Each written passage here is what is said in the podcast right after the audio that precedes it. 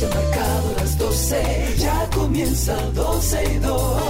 Sergio Carlos, Karina, Larrauri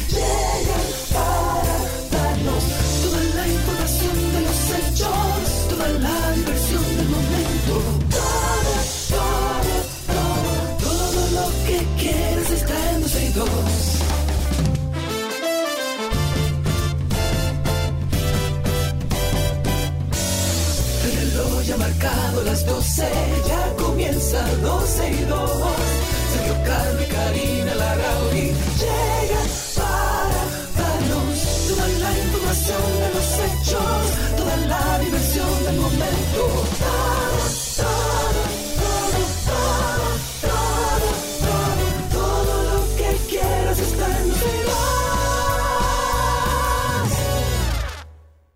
Bienvenidos a 12 y 2. Gracias por estar con nosotros. Ombligo de la semana. ¿Ombligo de la semana? No, Karina, hoy es jueves ya. hoy? No, así, así sí se vive. Así me encanta no. vivir. Como tú vives tu vida, Todo como lo tú la vives. Qué rico. Bueno, caramba. sí. Uno no tiene que claro. llevar tan estrictamente el tiempo y los días. Lo que hay que vivir las horas, eso sí.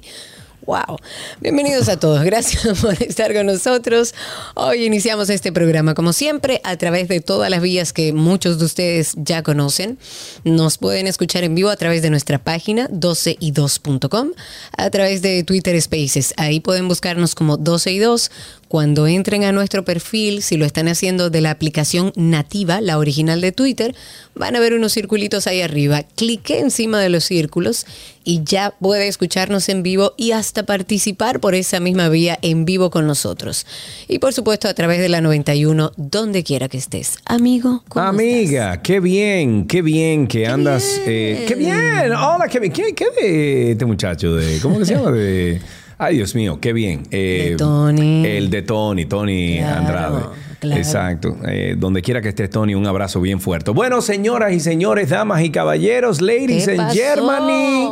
Ay, mantequilla, No puede Dios ser. ¿Qué mío. pasó ahora? Claro, el tema. Desde el viernes pasado, mantequilla ha sido tendencia absolutamente todos los días. Oh, padre. Bueno, pues este señor que se llama, apunten ese nombre, que si usted invirtió con mantequilla, lo va a necesitar. Wilkin García Peguero, alias Mantequilla, pidió el respaldo del presidente de la República y la Banca Nacional para seguir adelante con su negocio basado en inversiones. El hombre que tiene la capacidad de duplicar el dinero reconoció, eh, o, o más bien reconoció, sí, no ha saltado una tarjeta de crédito de saldado Que más no ha bien. Ahora sí. saldado, que no ha sí. saldado. No ha saldado una tarjeta de crédito de 15 mil pesos, pero puntualizó. Oye. Pero ¿y dónde está el puntualizó que no la ha saldado por falta de tiempo, ¿no? Ya ese Ah, tigre claro, está ese tigre está chipeando de a duro. El hombre que se ha hecho Dios popular por haber desarrollado una supuesta fórmula que le permite captar dinero y devolver hasta el doble en poco tiempo, hizo un llamado al presidente de la República para que respalde su proyecto y pidió a los bancos permitirle abrir cuentas corrientes en medio de esta mm, de, de las advertencias de que la fórmula desarrollada por Mantequilla puede colapsar, los municipios de Sabana Grande de Boyá continúan invirtiendo en la empresa No, no puede 3.14 inversiones. Claro que sí. Ay, por Dios, Claro que sí. dominicanos, por Claro que sí. Dios, pongámonos a, a entender las cosas, a saber lo que estamos haciendo, dónde ponemos nuestro dinero. ¿Cómo va a ser que eh, a estas alturas todavía esos proyectos que ya se saben son piramidales y son una farsa y es un engaño, usted siga dándole su dinero? Búsquese a alguien que lo asesore un poquito, pague algo y, y, y ponga un negocito. Warren un- Buffett, oye, Warren Buffett todavía está arrancándose la cabeza así diciendo, ¿y cómo es que este tigre hace cuarto? exacto, exactamente. Vámonos con un tuit del día.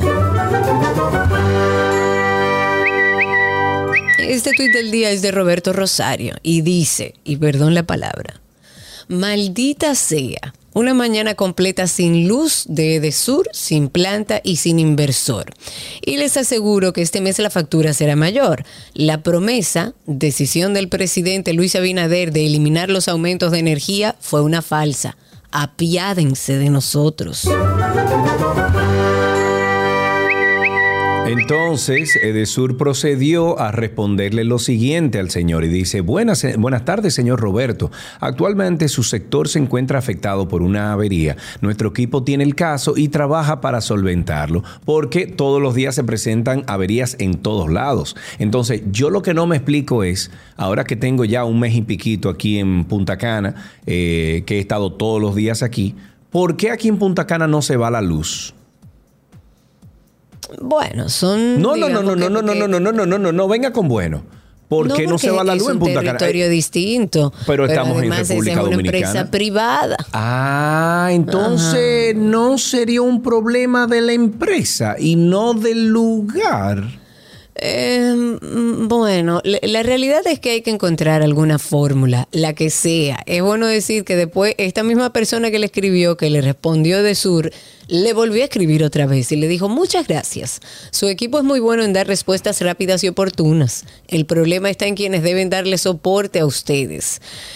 Bueno, la realidad es eh, que quizás en este momento en particular y después de Fiona hay muchos lugares que todavía siguen afectados, pero es una realidad, y lo digo porque lo he vivido, la debilidad de nuestras redes. Aquí llueve un chin en buen dominicano, Mm. un chin, Sergio, y hay una avería. Sí, hay una avería, pero también es por muchísimos problemas de robo también, Claro, Karina. Hay, hay mucha gente que se roba la luz aquí, que de repente está enganchado a un poste de luz, hace un, perdón, un cortocircuito y ahí está el problema. Entonces, eh, hay mucha inconsciencia, eso lo sabemos, falta de conciencia de parte claro. de los usuarios, de los ciudadanos, pero también es una cuestión de servicio, no hay servicio. Entonces, la combinación es mortal. Mira, ¿tú sabes quién habló? ¿Quién? JetBlue. Habló. ¿Y Los dijo? ejecutivos de la empresa aérea JetBlue explicaron que ante la situación, o más bien las situaciones que se han venido manifestando, con retrasos en los vuelos que han generado en los últimos meses malestar en los clientes que se encuentran trabajando para poder fortalecer esto, buscando contratar más personal para poder abastecer y movilizar los procesos. Eh, eso está muy bien. Lo que pasa es que también hay un problema de trato. A los dominicanos nos, nos tratan como pura basura cuando venimos en JetBlue. Desde el servicio cambia hasta en la forma en que nos tratan a nosotros para llegar aquí al aeropuerto. Pero a los dominicanos en particular, la verdad es que yo no he usado JetBlue Karina, hace Karina, Karina, Karina, he tiempo. viajado, he viajado internamente en los Estados Unidos en JetBlue y cuando hay un, vamos a decir que la mayoría no es dominicano o que hay, qué sé yo, los gringos están ahí en mayoría dentro del avión, las cosas son diferentes. Incluso las aeronaves están mejores, Mentira. en mejores condiciones. Bueno, se supone que desde el gobierno iban a acercarse, eh, no sé qué entidad, no sé quién, representando el Estado para ver cuál era la situación. Y si sigue aconteciendo, habrá que ver cómo eh, se establecen medidas que aseguren un trato ético, por lo menos a los que pagan su pasaje. Yo no volaría nunca más. Bueno. Ah, qué barato. Hay otras líneas también más baratas. En una nota curiosa, dos investigaciones recientes han descubierto que los eh, a ver, ¿cómo explico llanamente? Que los tumores albergan poblaciones de hongos únicas. O sea, te salió un tumor, dentro de ese tumor hay hongos, pero que son únicos, que son, o sea, solo O sea, aparecen ahí. Hay vida ahí adentro. Hay vida, exactamente, lo que ha supuesto toda una sorpresa. Y entonces a partir de ahí los científicos han comenzado a catalogar a estas poblaciones de hongos que residen dentro de esos tumores, conocidos ahora como microbiomas tumorales. ¿Por qué es importante esta huella digital fúngica, como ellos le llaman? Bueno, porque podría ayudar a diagnosticar la enfermedad del, del cáncer de muchas nuevas maneras. Por ejemplo, ellos han encontrado que un género de hongos conocido como blastomices, como se escribe en castellano, es particularmente abundante en los tumores de pulmón, por ejemplo. Mientras que el hongo malacesia se ha visto de manera especial en los cánceres de mama.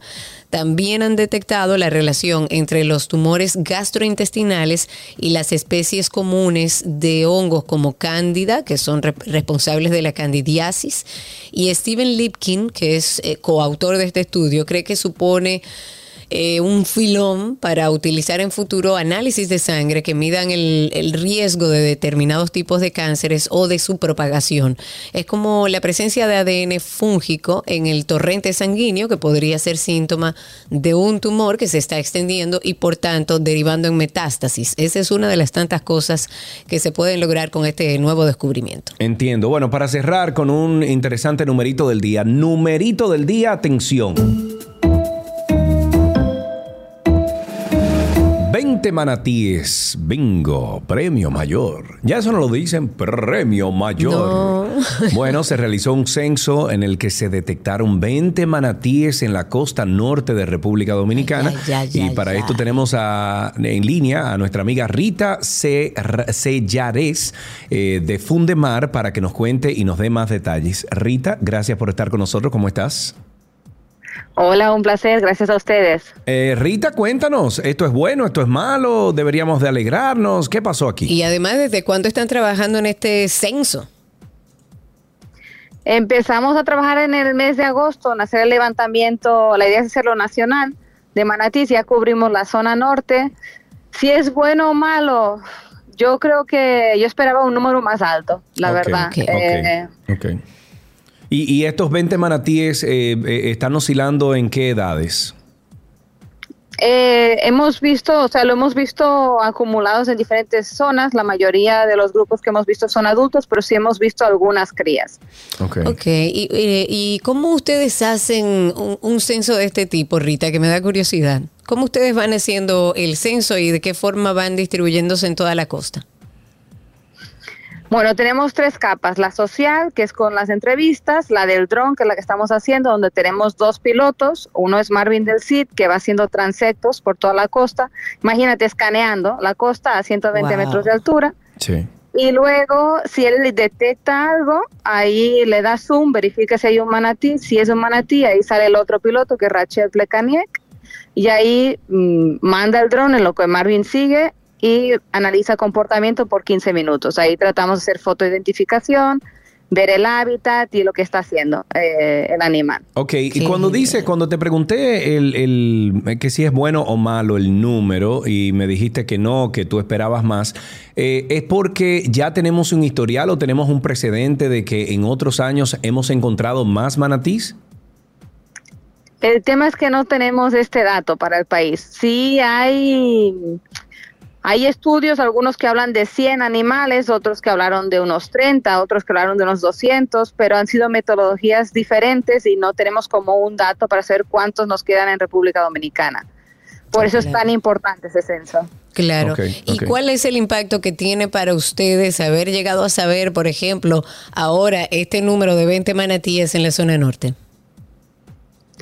Bueno, para mí es clave porque los sitios donde nosotros lo estamos viendo, sabemos que son sitios claves también de protección. O sea, cuando hablamos de manatí, hablamos de una especie de sombrilla que te protege también los ecosistemas marinos. Ok. Ok, perfecto. Eh, ¿Para qué ustedes hacen esto? ¿Para qué Fundemar ha hecho este trabajo? Habíamos eh, hablado contigo anteriormente, si mal no recuerdo, y, y- y están haciendo este trabajo de seguimiento. ¿Cuál es el fin? Cuando ustedes tengan ya esto eh, terminado y realizado. Bueno, una es conocer cuántos manatís nos quedan, dónde están centradas esas poblaciones de manatís, eh, tratar de ver si hay comunicación entre las diferentes poblaciones y determinar los hábitats que utilizan para su protección y conservación, porque hay que recordar que el manatí se encuentra en peligro. Claro, o sea, el fin es eh, tener la información para poder protegerlos y seguir educando a Así través de este programa y de todos los medios de comunicación para que nos volvamos guardianes de los manatíes. Muchísimas Así gracias, mismo, Rita, sí. por estar con nosotros. A ustedes, un placer. Un beso. Ahí estuvimos hablando con Rita C. Yares. Ella es de Fundemar y nos dio la buena noticia. Yo creo que es buena noticia. 20 Ay, manatíes, sí, que sean más. Ojalá que en los próximos años o que se sigan eh, descubriendo los manatíes eh, y, y que sean muchos que se den alrededor de, de toda la costa de República Dominicana. Ojalá que sea así. Eh, antes de finalizar, queremos siempre invitarles a que sean parte de nuestro Karina y Sergio After Dark. Karina y Sergio After Dark se publica todos los viernes a las 7 de la noche en todas las plataformas de podcast.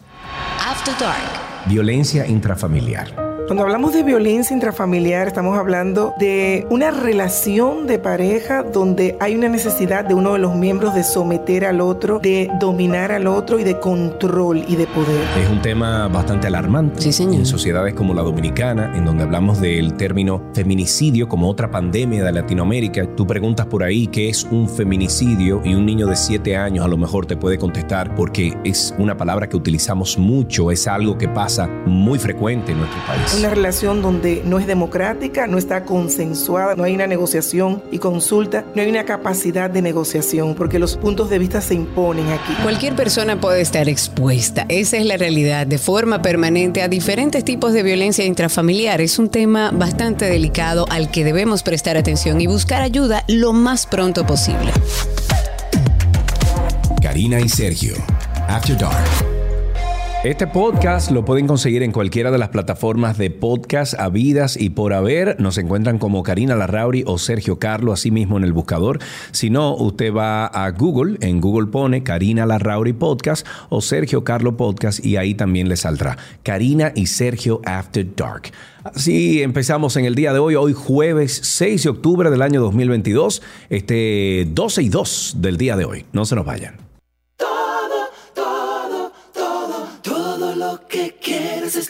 12 y 2. Nuestro cafecito de las 12 les llega gracias a Café Santo Domingo, lo mejor de lo nuestro.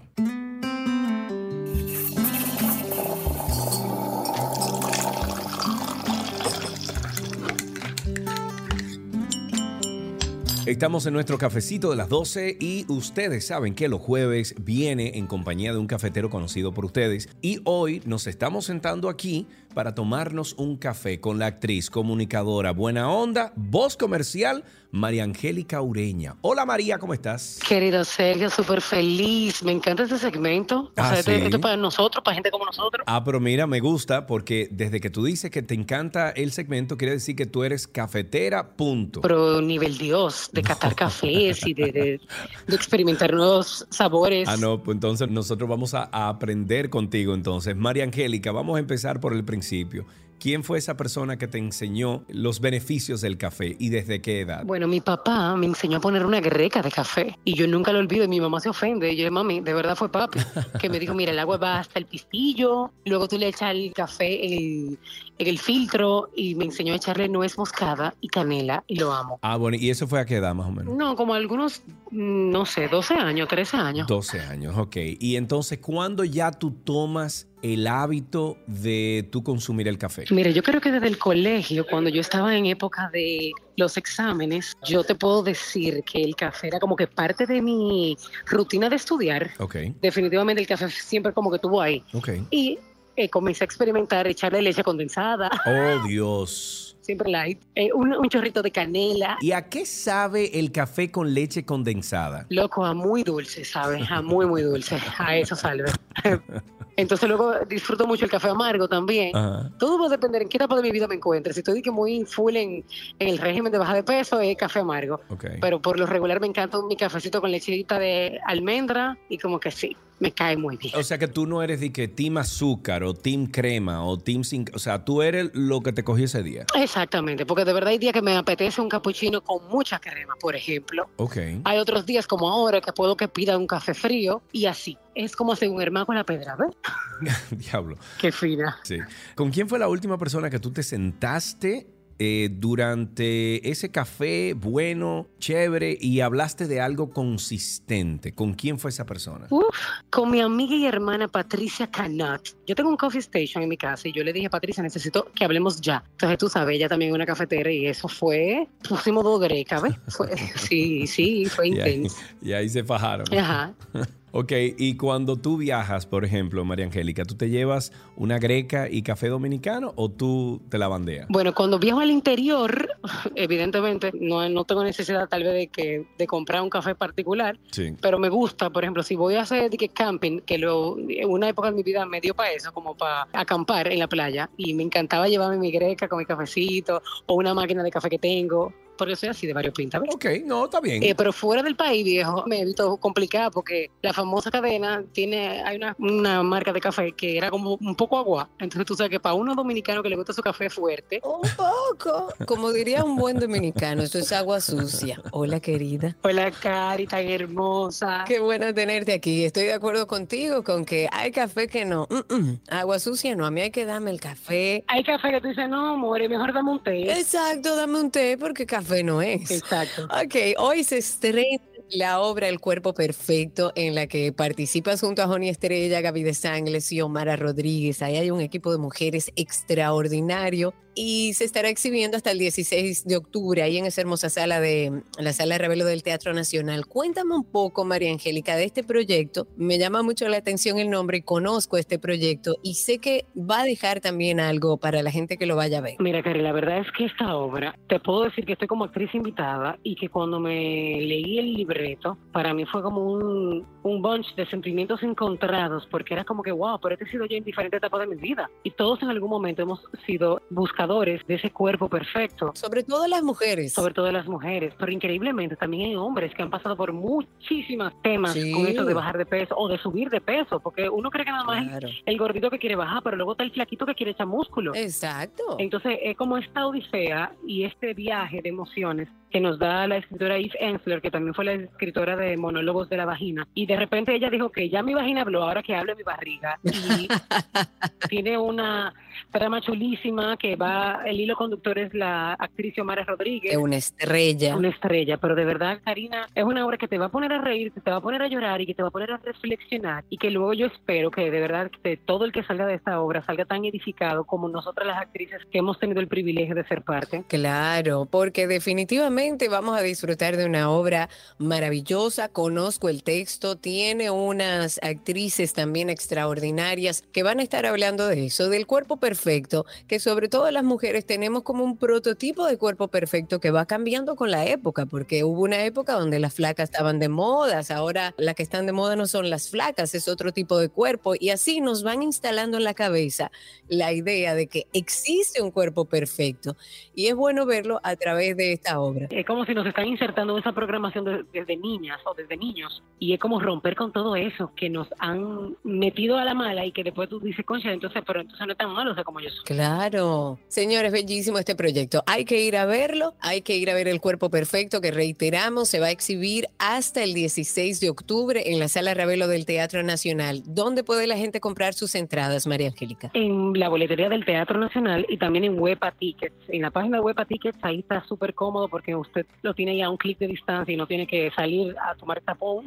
Exacto. y tiene la oportunidad de ver eh, la plataforma y ver qué hacen todo elegir. Eh, es como súper cómodo, así que de verdad que no hay excusa. Yo creo que si tú en algún momento has tenido algún tema con tu cuerpo y si no lo has tenido no pasa nada, tal vez tú conoces a alguien que sí, o tu mamá, o tu tía, o tu prima, tu amiga, es como que mira, tómala de la mano o tómalo de la mano y regálate este proyecto que está demasiado bello y que se ha puesto, se ha hecho con tanto corazón. La actriz y también directora puertorriqueña Lynette Salas es quien nos dirige en esta ocasión y quien actualmente también está dirigiendo la puesta en escena en Puerto Rico. Entonces, ya tú te imaginas, ¿verdad? Esta directora tiene este doble cast, boricua y dominicana, y ella ya no sabe cómo dividir su corazón en- en- en- entre las dos islas, porque le ha encantado el trabajo de ambos elencos. Claro, lo que tenemos que ir es a, a ver esto, el cuerpo perfecto. Recuerden que es hasta el 16 de octubre en la Sala Ravelo del Teatro Nacional. María Angélica, un beso grande para ti. Gracias por estar con nosotros en nuestro cafecito. Los quiero. Igualmente. Espero tomarme un café pronto. Ah, En vivo, en vivo, en vivo. Claro que sí. Que así sea. Hasta aquí nuestro cafecito de las 12.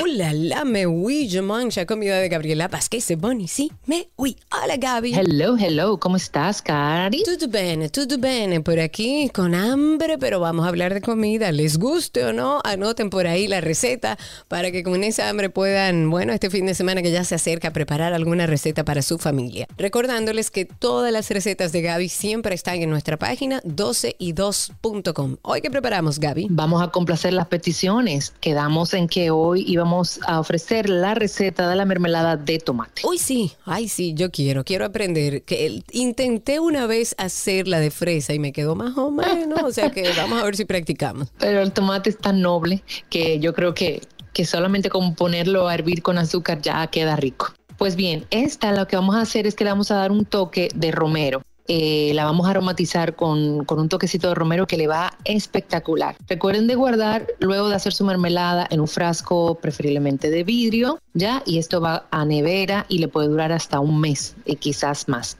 Pero es tan rica que yo sé que se la van a comer rapidito. Vamos a necesitar una libra de tomates maduros tipo bugalú. Y aquí vamos a hacer un paréntesis porque también pudiéramos usarlo tomates de los de lata, eh, de los que vienen pelados, pudiéramos utilizar de eso la cantidad de tres tazas sin el líquido, Ok. que viene siendo como dos latas de las de 400 gramos aproximadamente. Vamos a necesitar por igual tres cuartos de taza de azúcar morena, una cucharadita de vainilla, un limón que como les recomiendo a mi gusto, eh, prefiero el amarillo, vamos a utilizar la ralladura y después que raye pues el zumo. Y vamos a utilizar dos ramitas de romero fresco. Ok. ¿Qué vamos a hacer con esto? Bueno, vamos a... Ah, no te dije la, la cantidad de agua. Vamos a poner a hervir una taza de agua. Entonces en una olla vamos a agregar el agua Ujú. y vamos a... Te mencioné lo de los tomates de lata. Pero estos tomates, lo, si lo utilizas naturales, que es algo importante, se me ha olvidado decirte, lo vamos a utilizar pelados. Por lo tanto, tenemos que pelar con el truquito de la X en el fondo, llevar al agua previamente eh, hirviendo, lo sacamos, lo retiramos y listo. ¿Se acuerdan que eso lo hablamos antes de ayer? Sí, claro. para una de las recetas. Inclusive en la de ayer también la, la nombramos. Por eso decía yo que qué agua si yo no, no, no tengo agua en esta receta. Bueno, luego que tengan ustedes sus eh, tomates limpios ya y pelados, le vamos a retirar toda la semilla. Y cuando ya tengamos esto, lo vamos a cortar en cubos medianos. Esto los vamos a agregar a una olla preferible de fondo grueso, porque como va a durar un buen tiempo en calor, tenemos una olla muy finita, se nos va a quemar. Por eso es que hay ollas que tienen esa como una base debajo gruesecita. Ok. Vamos a agregar los tomates, vamos a agregar el azúcar, la vainilla, la ralladura de limón y el zumo de limón y esto lo vamos a mezclar bien, bien, bien y luego vamos a incorporar la ramita, las ramitas de romero.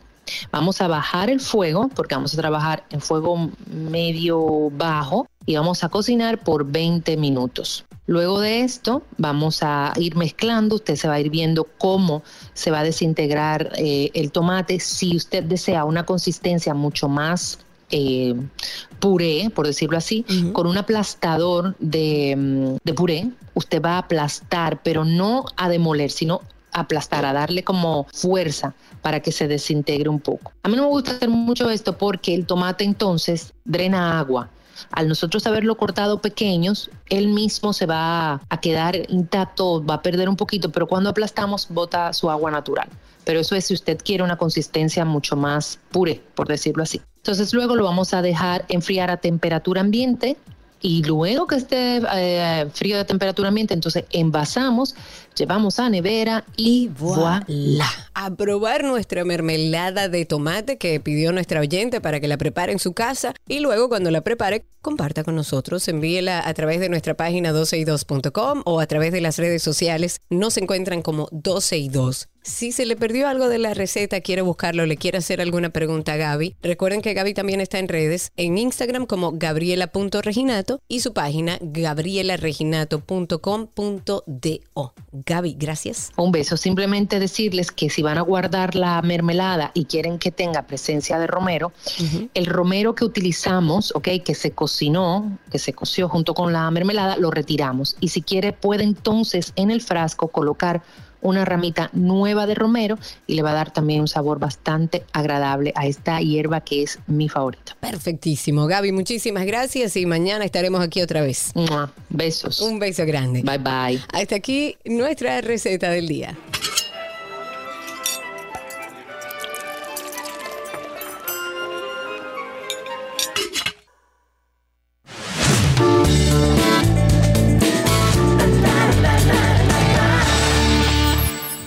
Aquí están las informaciones de entretenimiento. Hablemos de la nueva película de Scooby-Doo, que ahora muestra a una Vilma lesbiana. La nueva película del universo Scooby-Doo, titulada Trick or Treat Scooby-Doo, confirma lo que era un secreto a voces para los seguidores de esta saga. El personaje de Vilma Dinkley fue concebido como una chica lesbiana desde las primeras producciones a principio de la década de los 70. La verdadera sexualidad de Vilma, sobre la que tanto se, había, se habían preguntado los fans en redes sociales, se confirmó este martes con el estreno del nuevo filme de, de la nueva película de Scooby-Doo en Prime Video, la plataforma televisiva de la compañía de Amazon. Hay varias escenas de la última película de esta franquicia que muestran a esta icónica joven de gafas y ojos así como grandotes, saltones, enamorada del personaje de Coco Diablo, que es una diseñadora de moda, de pelo rubio, de figura estilizada. Así que así viene este nuevo personaje de Vilma en Scooby. Ya tú a ver la controversia ahora. El rapero claro. Kanye West ha causado controversia porque ese sí es de mucha controversia por el último desfile de su línea Jeezy. Luego de que se presentara, bueno, de que presentara sueras, eh, o sea, sweaters, sweaters son abrigos, abrigos. y t-shirts con el lema White Lives Matter. En aparente crítica al movimiento Black Lives Matter, que surgió en contra del racismo y el maltrato hacia los afroamericanos. Esta creación ha llenado de rechazo su presentación en el desfile de su marca. Una de las celebridades en reaccionar ha sido la modelo Gigi Hadid, quien llamó a Kanye West un bully y un chiste. Hadid se refirió a Kanye West como un bully después de que explotara contra la editora de moda Gabriela Carefa Johnson en una serie de publicaciones de Instagram. Johnson llamó a la polémica prenda un acto indefendible y señaló que si lo que Kanye quería era señalar un futuro distópico, no fue así. No fue, no aterrizó, fue profundamente ofensivo, violento y peligroso. Escribió la periodista desde sus historias de Instagram. Kanji no se quedó callado y respondió compartiendo fotos de ella en su cuenta de Instagram criticando su estilo. Qué barbaridad, Dios mío. Hay- hay que buscarle ayuda. La serie Fraser, una de las comedias más longevas de la televisión estadounidense, volverá a la pequeña pantalla. Cada vez que yo leo cosas, eh, cosas como esta o veo cosas como esta, pienso en- Sergio diciendo, pero es que no hay idea. No, no, es que ya se acabó, se acabó todo, se acabó todo ya. No hay creatividad, bueno, no serie, nada. Bueno, pero mueve un poco a la nostalgia, al pasado, aquella época. Ahora Fraser volverá a la pequeña pantalla con una secuela producida por Paramount Plus y protagonizada de nuevo por Kelsey Grammer. El actor volverá a repetir su personaje, un psiquiatra que termina trabajando como locutor de radio en Seattle y los detalles sobre la trama, sobre el reparto de esta secuela todavía están en secreto.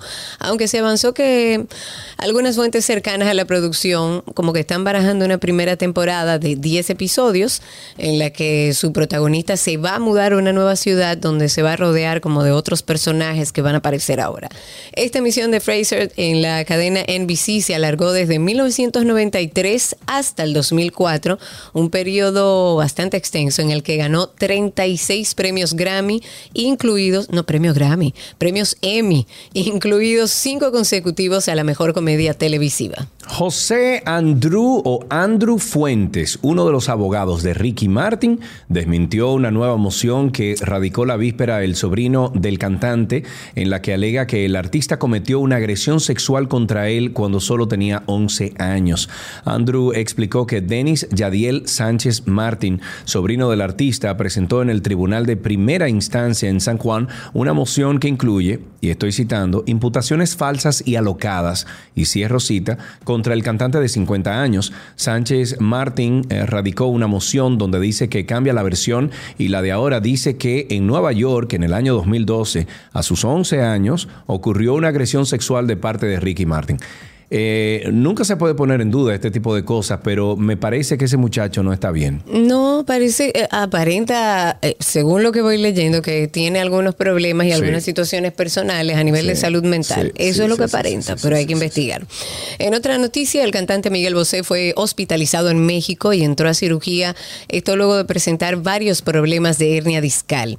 Este español, que ya tiene 66 años, se encuentra en un hospital luego de sufrir fuertes dolores de padecimiento que tiene desde hace ya varios años. Y en esta ocasión, bueno, no soportó más, decidió entrar al quirófano.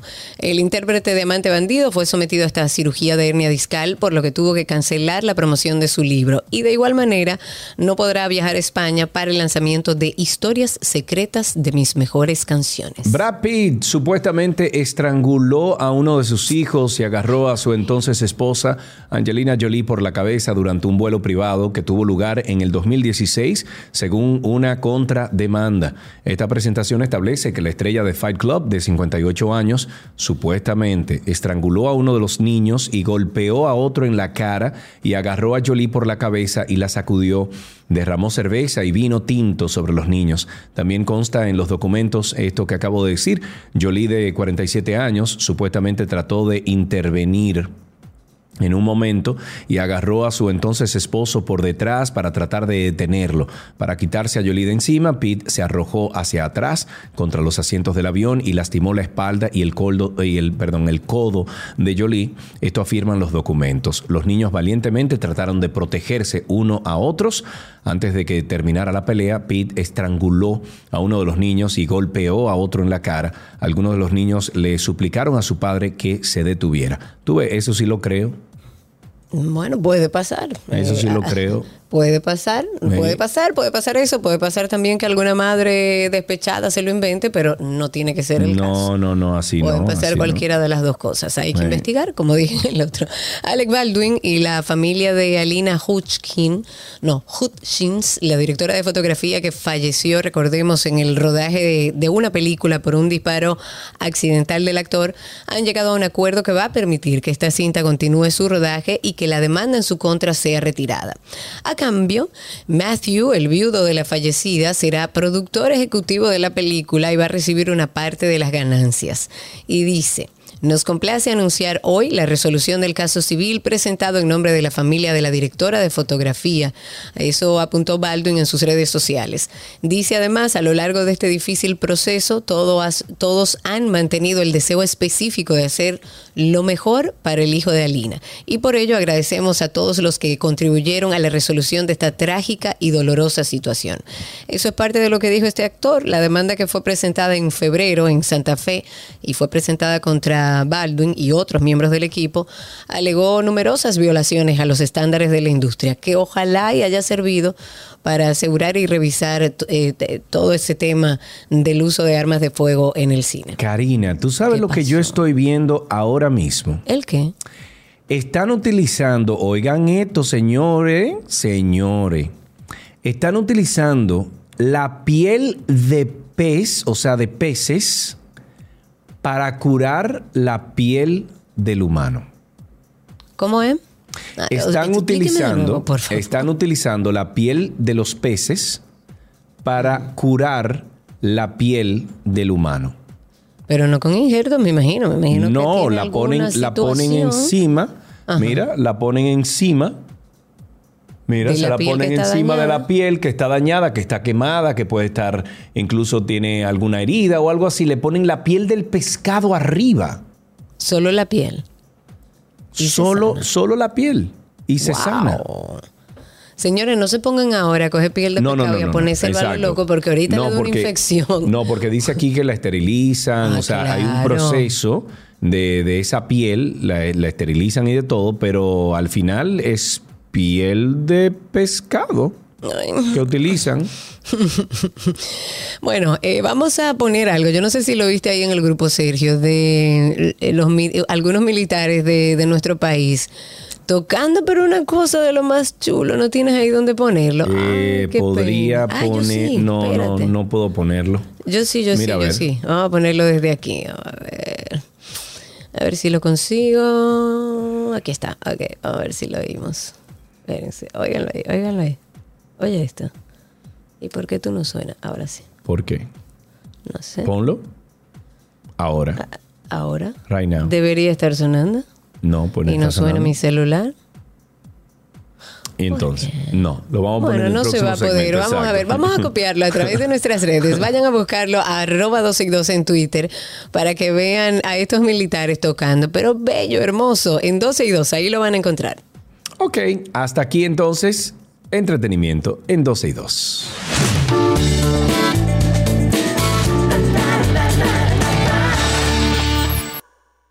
Y ya estamos en eh, nuestro cumpleaños, celebrando el cumpleaños de todo aquel que se ha apuntado en, nuestra, en nuestro calendario a través de 12y2.com. 12y2.com es facilito, usted entra ahí a la página 12y2.com, busca el tab que dice cumpleaños, le da un clic, eso lo lleva a un calendario, busca la fecha que usted se quiere, eh, bueno, que usted quiere eh, felicitar o usted se quiere felicitar usted mismo. Y ahí entonces, un día como hoy, 6 de octubre, estaríamos ya Quiero felicitar a Masi Micheli, que estuvo de cumpleaños ayer y por, bueno, la- una situación personal no pude estar con ella, pero mi querida Masi, un beso desde aquí. También de cumpleaños Bruno Eberle, Daniel Marcelo Esteves, Diana Pérez, Eduard Herrera, Ailín Guzmán, Francisco Javier Gutiérrez Acosta, Gloria Castellanos Checo. Ok, yo tengo a Ivana Santos, a José Flaquer, también tengo a Lucy Pimentel, Mercedes Cruz Pérez, Sara Arias Vargas, Walvin Guzmán, Wilkin Ferreras y nuestra querida Annie, que también está de cumpleaños. Para todos ustedes, Happy Birthday. Happy birthday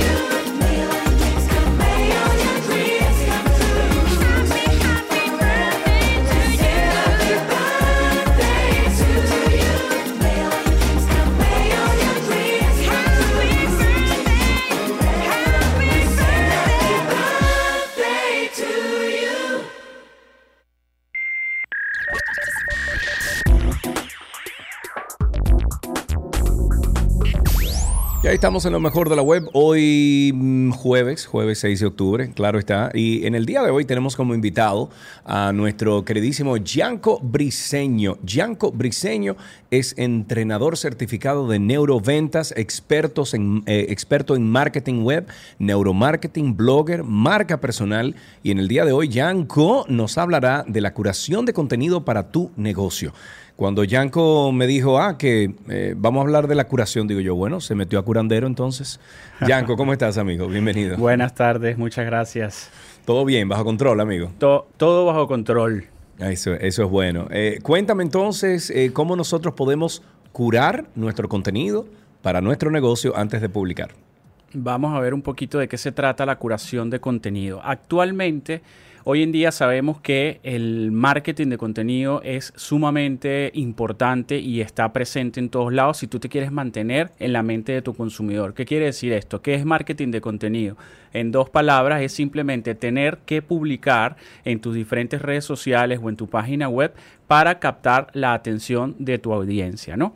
Entonces, hay un número muy importante que es que el 60% del contenido de las empresas, y pongo 60% entre comillas, proviene normalmente de personas dentro de la empresa, que, que es un contenido generado gracias a los servicios que da esa empresa. ¿Qué quiere decir esto? Por ejemplo, si tú eres una empresa de tecnología y traes un nuevo USB, tú vas a generar un contenido que explique las características de, su- de ese nuevo USB o para qué va a servir ese USB. Tú sabes que yo he visto que le, eh, que le ha funcionado bastante bien a algunas tiendas en Estados Unidos. Por ejemplo, creo que eh, esta gente de, Dios mío, Best Buy tiene Ajá. un canal así en YouTube donde ellos, cada producto que ellos tienen, que entienden que va a vender muy bien, ellos le hacen un unboxing al video y lo cuelgan en la, en la red, o sea, lo cuelgan en YouTube y la gente incluso cuando va a Best Buy, ellos buscan, eh, o sea, buscan el unboxing y así tienen ya una idea de lo que hace el producto.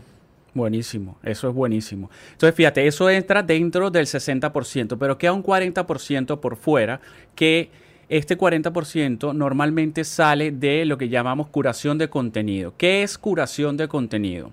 Curación de contenido es una técnica que consiste en realizar una búsqueda, recopilar, filtrar y seleccionar información más relevante que tiene que ver con tu negocio para luego tú publicarlo en tus redes sociales, que ya vamos a ver cómo se publica esto, ¿no? Ok, ok. ¿Dónde recopilas todo esto? Redes sociales, blog, páginas web, eh, YouTube. Do- en- en- o sea, hoy en día, una persona que me diga a mí, es que ya yo no sé qué publicar, es que se me acabó el qué publicar, Sí. yo le digo, tú, tú, o sea, no estás en internet, no estás Claro, en el día claro. a día de hoy. Claro. Entonces, ¿cómo hacer una óptima curación de contenido? El primer paso es reciclar.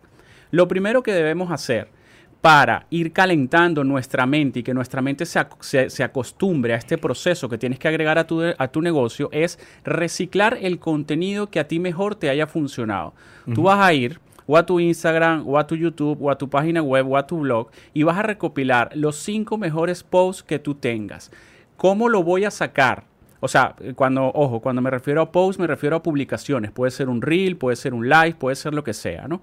¿Cómo tú vas a sacar estos cinco mejores? En este orden vas a ver el alcance, cuántas personas lo guardaron y cuántos comentarios tienen. Sí, Los eso, que- eso para que sepan se hace en, en la herramienta de Insights, por ejemplo, en, en las diferentes plataformas. Twitter lo tiene, lo tiene Facebook, lo tiene Instagram, lo tiene YouTube, lo tiene, casi todas las redes sociales hoy en día ofrecen esos insights que te ofrecen em, el alcance que tienen tu, eh, tus diferentes publicaciones.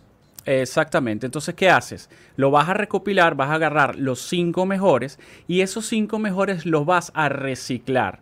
Voy a poner un ejemplo y de ese ejemplo pues ya tú partes a nivel de tu negocio a hacer lo demás con los otros cuatro.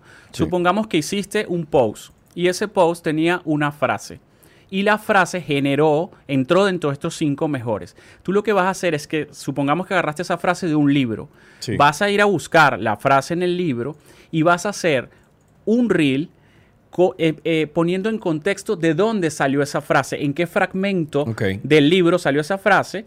Y de esta forma tú estás reciclando un contenido que te funcionó, lo estás usando para expandirlo, ¿verdad? Y generas otra pieza de contenido. Eso se llama curación de contenido y se llama reciclar. Ok.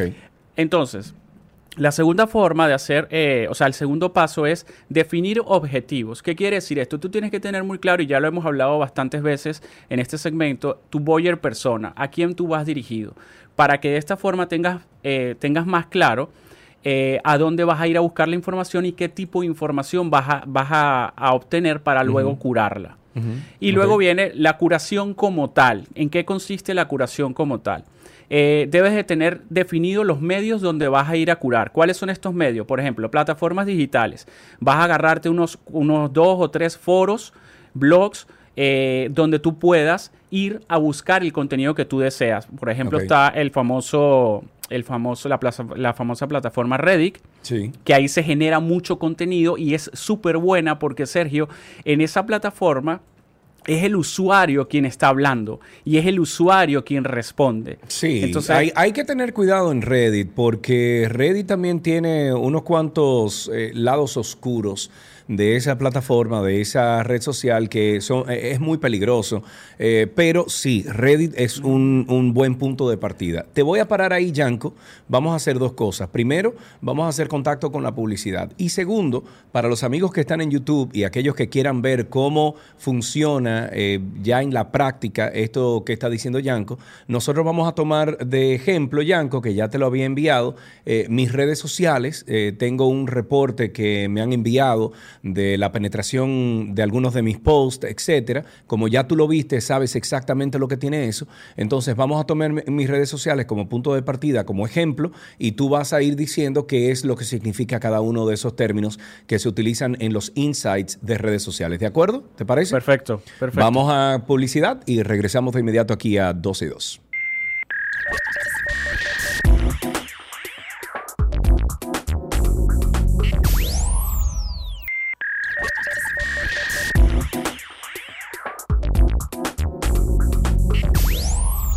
Seguimos en lo mejor de la web. Eh, tenemos a Yanko Briseño, es entrenador certificado de neuroventas, experto en marketing web, neuromarketing, blog, blogger y marca personal.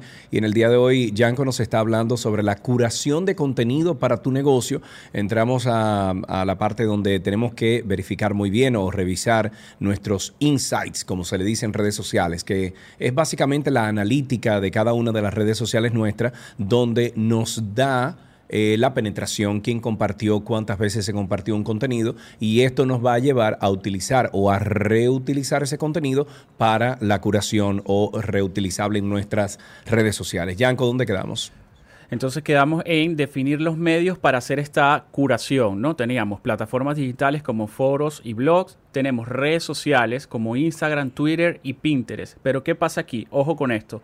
Tienes que empezar a seguir gente que hable de tu temática para entonces cuando tú entres en el buscador, por ejemplo, de Instagram, tú puedas ver ahí contenido que va a salir referente a tu marca. Si tú eres diseñador de interiores, se supone, entre comillas, que debes de seguir eh, cuentas de diseño de interiores. Sí. Entonces, al entrar en la lupita, en el share de Instagram, te vas a dar cuenta que te va a empezar a salir contenido que los demás comparten y el contenido que más relevancia tiene. De ahí puedes jalar también este material para tu curación. Medios de comunicación, puedes elegir varios medios de comunicación que tengan que ver con tu temática y los buscadores normales que conocemos como Google, Bing y YouTube. Esas son tus fuentes de curación. Ahí vas a ir a extraer la información. Luego, ¿cuál es la metodología? La metodología es creación y reinvención. Una vez que tienes tu contenido curado, que lo has seleccionado, llega la hora de definir qué piezas vas a, a empezar a hacer. ¿A qué me refiero con piezas? Puede ser un video de YouTube, puede ser un, un post en Instagram, puede ser un carrusel, puede ser un Twitter, puede ser un live, puede ser cualquier cosa de eso, ¿ok? Sí. Eh, el- la, la parte de la reinvención, Sergio, es muy importante porque tienes que crear contenido fresco y contenido y títulos frescos, ¿ok? Sí. Que, que, eh, eh, la curación de contenido presta, se presta a que la gente piense que yo me estoy robando el contenido de internet para yo subirlo a mi red social o, a mi, o, o a mi plataforma y ahora vamos a ver que no. Luego está el otro paso Eh, de la mira, antes de que continúes, eh, Yanko, es bueno que los amigos oyentes sepan que pueden comenzar a llamar al 829-236-9856. Si ustedes tienen alguna pregunta para Yanko, ahora es un bu- buen momento para hacerlo, ya que estamos hablando de, de algo que ya todo el mundo está haciendo, sobre todo aquí en República Dominicana. Las redes sociales se están utilizando masivamente para la publicidad. Esto es un buen momento para, si usted tiene algún tipo de pregunta para eh, mover sus redes sociales, su compañía, lo haga aquí al aire para que otras personas también se puedan beneficiar con la respuesta que le pueda dar el experto Yanko Briseño que tenemos en el día de hoy. ¿Qué decías? Por último, nos quedan dos pasos en la metodología que es compartir. Es decir, ya que tienes tu pieza lista, compártela porque ya está medida, ya está aprobada. Recuérdate que la sacaste de un proceso de curación. Sí. Y luego queda lo más importante que es medir, ajustar y reciclar. Porque vuelves, al mismo el- vuelves al mismo paso de reciclar. Entonces, mides cómo le fue, ajustas lo que tengas que ajustar y vuelves y reciclas. Entonces, los beneficios de la curación de contenido. Ahorras tiempo. Nunca te quedas sin contenido. El contenido te da autoridad, que es muy importante hoy en día generar una autoridad a nivel digital. ¿ok? Eh, te da confianza, le da confianza a la persona, te- le da credibilidad, generas comunidad. Es una técnica muy buena para conseguir ideas cuando te quedes sin idea. Ayuda a mejorar tu posicionamiento web, ayuda con el engagement, le da visibilidad a tu marca, aumenta el número de seguidores, que no es importante, pero sí, sí, o sea, está de último en la lista, pero sigue siendo importante Claro. Y mejora la imagen y reputación online de nuestra marca. Y ahora quiero cerrar con esto antes de pasar al ejemplo tuyo, que es cuidado con el síndrome del impostor. Ah, no sí, te claro, sientas claro. mal, no te sientas mal porque estás cogiendo ideas y estás haciendo este proceso de curación. Y ojo con algo, supongamos que estás curando un contenido en donde no le pudiste dar la vuelta, no hay forma de que le des la vuelta con tus palabras y quieres utilizarlo tal cual lo estás viendo en tu proceso de curación, lo puedes hacer siempre y cuando menciones la fuente, des los créditos, pongas el link donde los tengas que poner. Ok, Ok. muy bien. Entonces, vamos a tu ejemplo. Ok, voy a poner a compartir en pantalla, amigos eh, que están en, por ejemplo, ahora mismo que están en la radio eh, y quieren ver el ejemplo que vamos a dar aquí con algunas redes sociales mías, pueden entrar ahora mismo a YouTube. Estamos en arroba 12 y 2 en YouTube y ahí ustedes pueden entonces eh, seguir los pasos de cómo Yanko va a hacer un desglose pequeño de mis redes sociales. Yanko, adelante. Tenemos un Media Kit que me han preparado en septiembre de, mm, de este... Uy, eso está mal. Ese last update ahí, eso está mal. Eso fue el otro día. Eso lo voy a arreglar porque tengo el, el- el editable. Pero vamos a, por ejemplo, a Instagram. Eh, tengo un universo de 453 mil followers. Sin embargo, hay numeritos que están muy interesantes ahí. Cuéntanos. Por ejemplo, el alcance de Sergio, estamos hablando de 411.212 y unas visitas de 61.409. ¿Qué quiere decir esto? Él tiene un alcance a nivel de todo Instagram y de su comunidad de 400.000 y sus seguidores son 400.000. Es decir, el alcance de este tipo, de este tigre, es sumamente, pero sumamente bueno en Instagram con lo que hace. ¿Y qué quiere decir esto? Ojo con esto, esto es un alcance global, es decir, que aquí dentro de este alcance está lo que sube en las stories, sus posts, Sí, su exacto. Todo lo que él hace. La manera como él contesta quizás los DMs también está dentro de eso porque todo esto Instagram lo coge. ¿Ok? Y fíjense, importante, todos estos datos los van a tener ustedes en sus cuentas de Instagram, Esto- no con sí, estos eso- números, eso pero... eso quería decir, eso quería decir que todos estos datos ustedes los pueden conseguir en sus insights y es importante que si ustedes se están dando a conocer, ya sea para su negocio o de imagen personal a través de redes sociales, usted le ponga mucha atención a esto. Por ejemplo, mi Instagram, cuando ustedes entran a mi Instagram, hay un 63.5% que son cuentas de mujeres que me siguen a mí. Hay un 36.5 solamente de hombres. Sin embargo, Yanko, si nos vamos a YouTube, fíjense que el YouTube hay un 71.7% de hombres y 28.2% de mujeres. Esto tiene que ver con la plataforma, esto tiene que ver, eh, ¿con qué tiene que ver eh, esto? Con el contenido. Tiene que ver con el contenido, pero también tiene que ver con la plataforma y con el tipo de gente y de contenido que tú subes en ambas plataformas. ¿Sabes?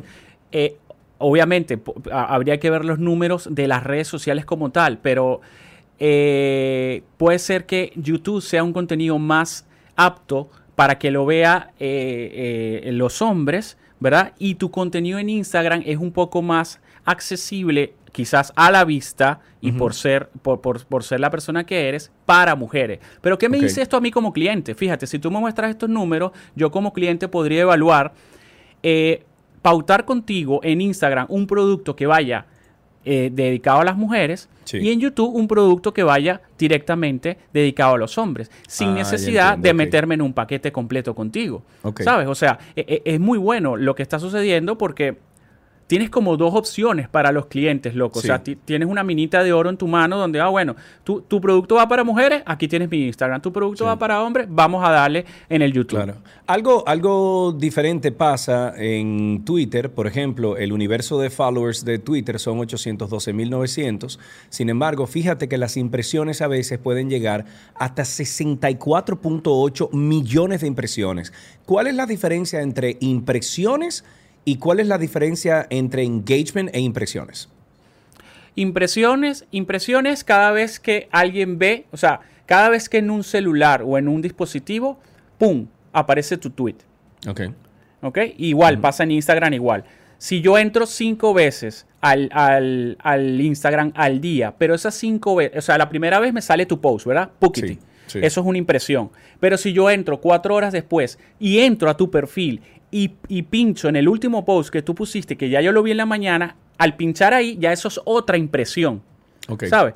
Entonces, por eso a veces se divide, incluso hay plataformas que te dan la estadística de impresiones únicas e impresiones. Impresiones únicas es una sola vez ese equipo y la va a marcar como única, así yo la vea siete veces más, Pero me la marcó como única y esa es la, eh, o sea, esa es, el- esa es la estadística más fiable, más, más, más fiable para, para, para un cliente o para ti como marca.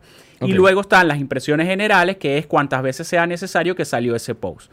Ok. ¿Por qué, por qué en, por qué en Twitter, antes de que, si, si quiero que pasemos a, a esa que, que pusiste... De último, eh, sí.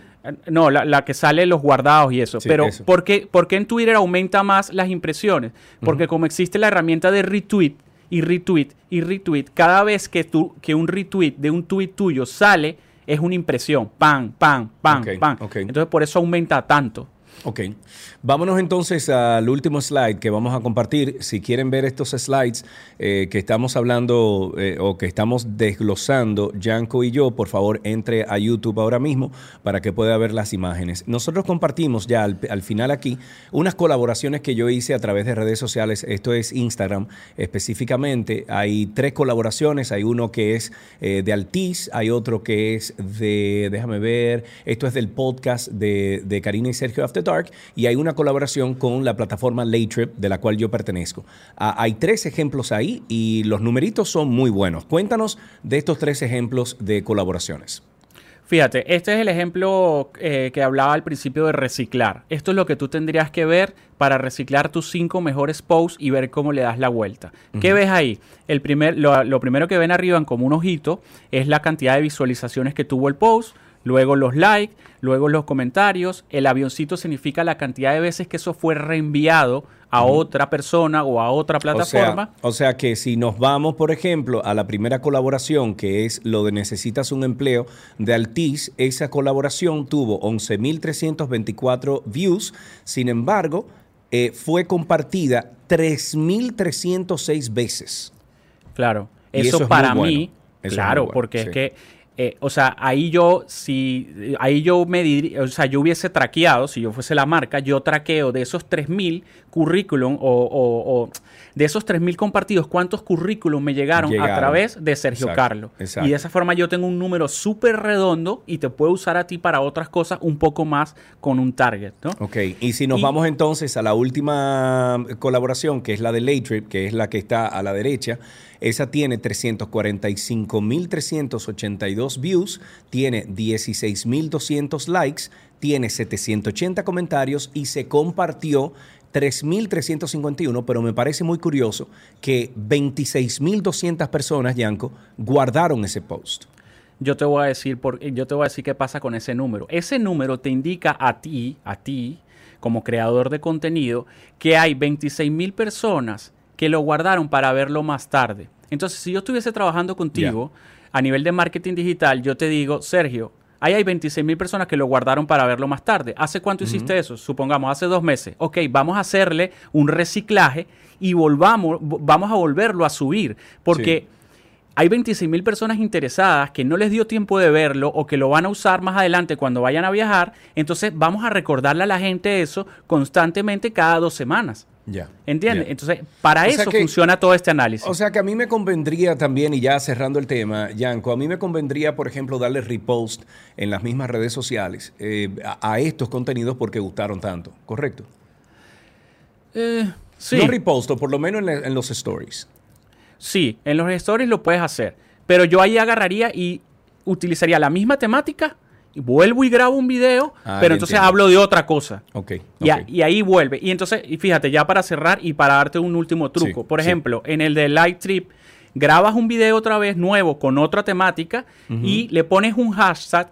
Al, al viejo le pones un hashtag personal, no sé, Sergio Carlos Light Trip 1. Sí. Y en el nuevo que vayas a subir, en el reel nuevo que vayas a subir, en el copy vas a poner, y para ver otros videos eh, referente a este Ah, tema, ya, ya, ya, visita este hashtag y mandas la gente directamente a ese hashtag y entonces ahí estás haciendo un reciclado 360, loco. Y se te explota, se te explota lo que se te vaya a explotar. Ok, muy bien. Eh, y y eso lo he visto en, en algunos influenciadores y personas de redes sociales que hacen un video eh, exactamente como lo dijiste. Vamos a, hacer- vamos a suponer que tuvieron un, un video muy exitoso de algún tema en particular, entonces ellos buscan, eh, no sé si llamarle otro enfoque, otro ángulo a ese, a ese tema que habían tratado anteriormente, pero también le dicen, si ustedes quieren ver la prim- eh, la- el primer enfoque que le, dimos, le dimos a este tema, haga clic aquí y ese clic lo, lo lleva al video ese popular que tuvieron, ¿correcto? Co- correcto. Correcto. Bueno, Correcto. pues ahí aprendieron un poquito. Si ustedes quieren hablar con Yanko, lo pueden hacer a través de las redes sociales de Yanko. Es arroba Gianco con G, Gianco Briceno. Briceno, Yanko Briceño es entrenador certificado de neuroventas, experto en marketing web, neuromarketing, blogger, marca personal. Y en el día de hoy nos habló de la curación de contenido para su negocio. Yanko, muchísimas gracias siempre, amigo. A ustedes, un abrazo. Bien, hasta aquí lo mejor de la web en 12 y 2.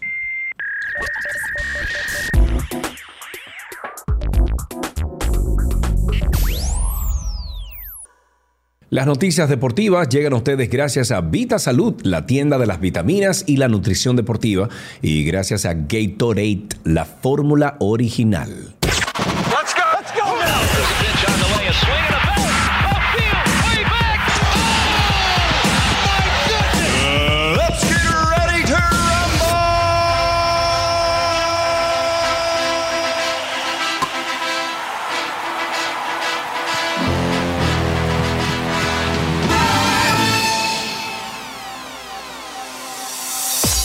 Estamos en noticias deportivas. Jim Redmond, que ayudó a su hijo Derek a cruzar la línea de meta de los 400 metros en los Juegos de Barcelona en el 1992, cuando estaba lesionado, protagonizando uno de los momentos más icónicos de la historia olímpica, falleció lamentablemente a sus 81 años de edad. Durante la semifinal de los 400 metros, el atleta br- británico se desgarró el músculo eh, cuando enfilaba la última recta y su padre saltó a la pista directo a ayudar a su hijo, ofreciéndole su hombro y cruzando jun- juntos la línea de meta con Derek cojeando. Buscó, eh, bueno, ustedes pueden buscar ese video para que lo vean, es hermoso. Ay, la imagen es uno de los momentos más vistos de la historia olímpica en redes sociales y el Comité Olímpico Internacional señaló en Twitter lo siguiente. Nuestros pensamientos están con Derek Redmond y su familia después de la muerte de su padre, Jim. Juntos nos ofrecieron uno de los momentos más inspiradores de la historia olímpica. El Comité Nacional Olímpico de Gran Bretaña dijo que los Redmond habían creado un momento olímpico que nunca será olvidado. En una noticia de fútbol, Ucrania confía en que su territorio será liberado y que partidos del Mundial de Fútbol 2030 podrán jugarse en ciudades actualmente ocupadas por Rusia. Esto dijo el miércoles el presidente de la Federación Ucraniana de Fútbol. España y Portugal han invitado a Ucrania a unirse a la candidatura conjunta que están preparando para organizar la Copa de Fútbol del 2030, un proyecto que la UEFA, por supuesto, apoya.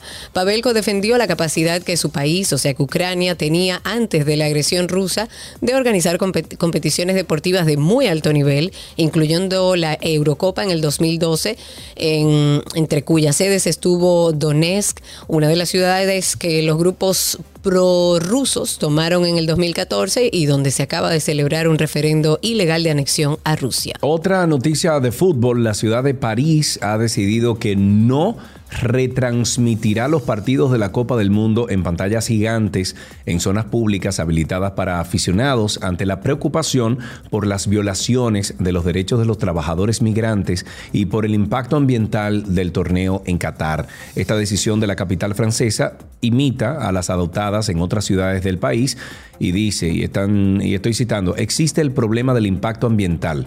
Eso señaló Pierre Rabadán, quien es el vicealcalde de París, eh, encargado de deportes. En declaraciones mencionó los estadios con aire acondicionado y que se debe cuestionar las condiciones en las que se han construido esas instalaciones.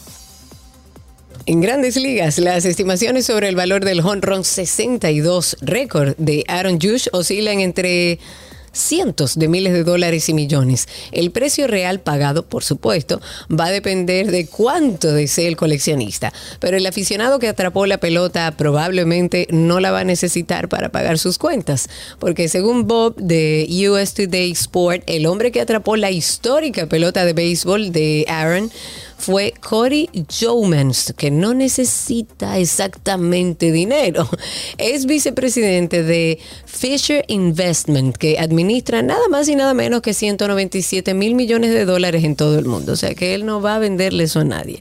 Puede ser el precio del próximo contrato de Jush. Jush eh, rompió el récord en Texas, rompiendo el récord de la Liga Americana de Roger y estableciendo lo que algunos fanáticos consideran el estándar limpio del béisbol béisbol. Oh, wow. En voleibol, el sexteto femenino de Serbia, las vigentes campeonas mundiales del 2018, derrotó tres sets por cero a República Dominicana para obtener su segunda victoria en la segunda ronda correspondiente al grupo F del Campeonato Mundial de esa disciplina. Este jueves, las muchachas de la República Dominicana, eh, que ahora tienen marca de 0-2, descansan en la justa y regresan este viernes cuando se enfrentan a Alemania a la una de la tarde. De esta manera finalizamos las noticias deportivas en 12 y 2. Let's go. Let's go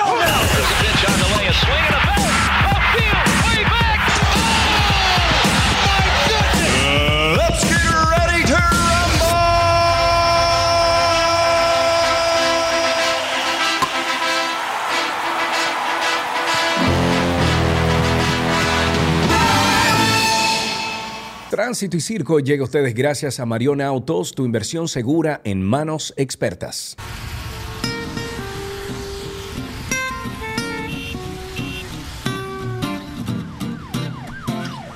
Nos vamos con Tránsito y Circo. Ustedes que pueden comenzar a llamar al 829.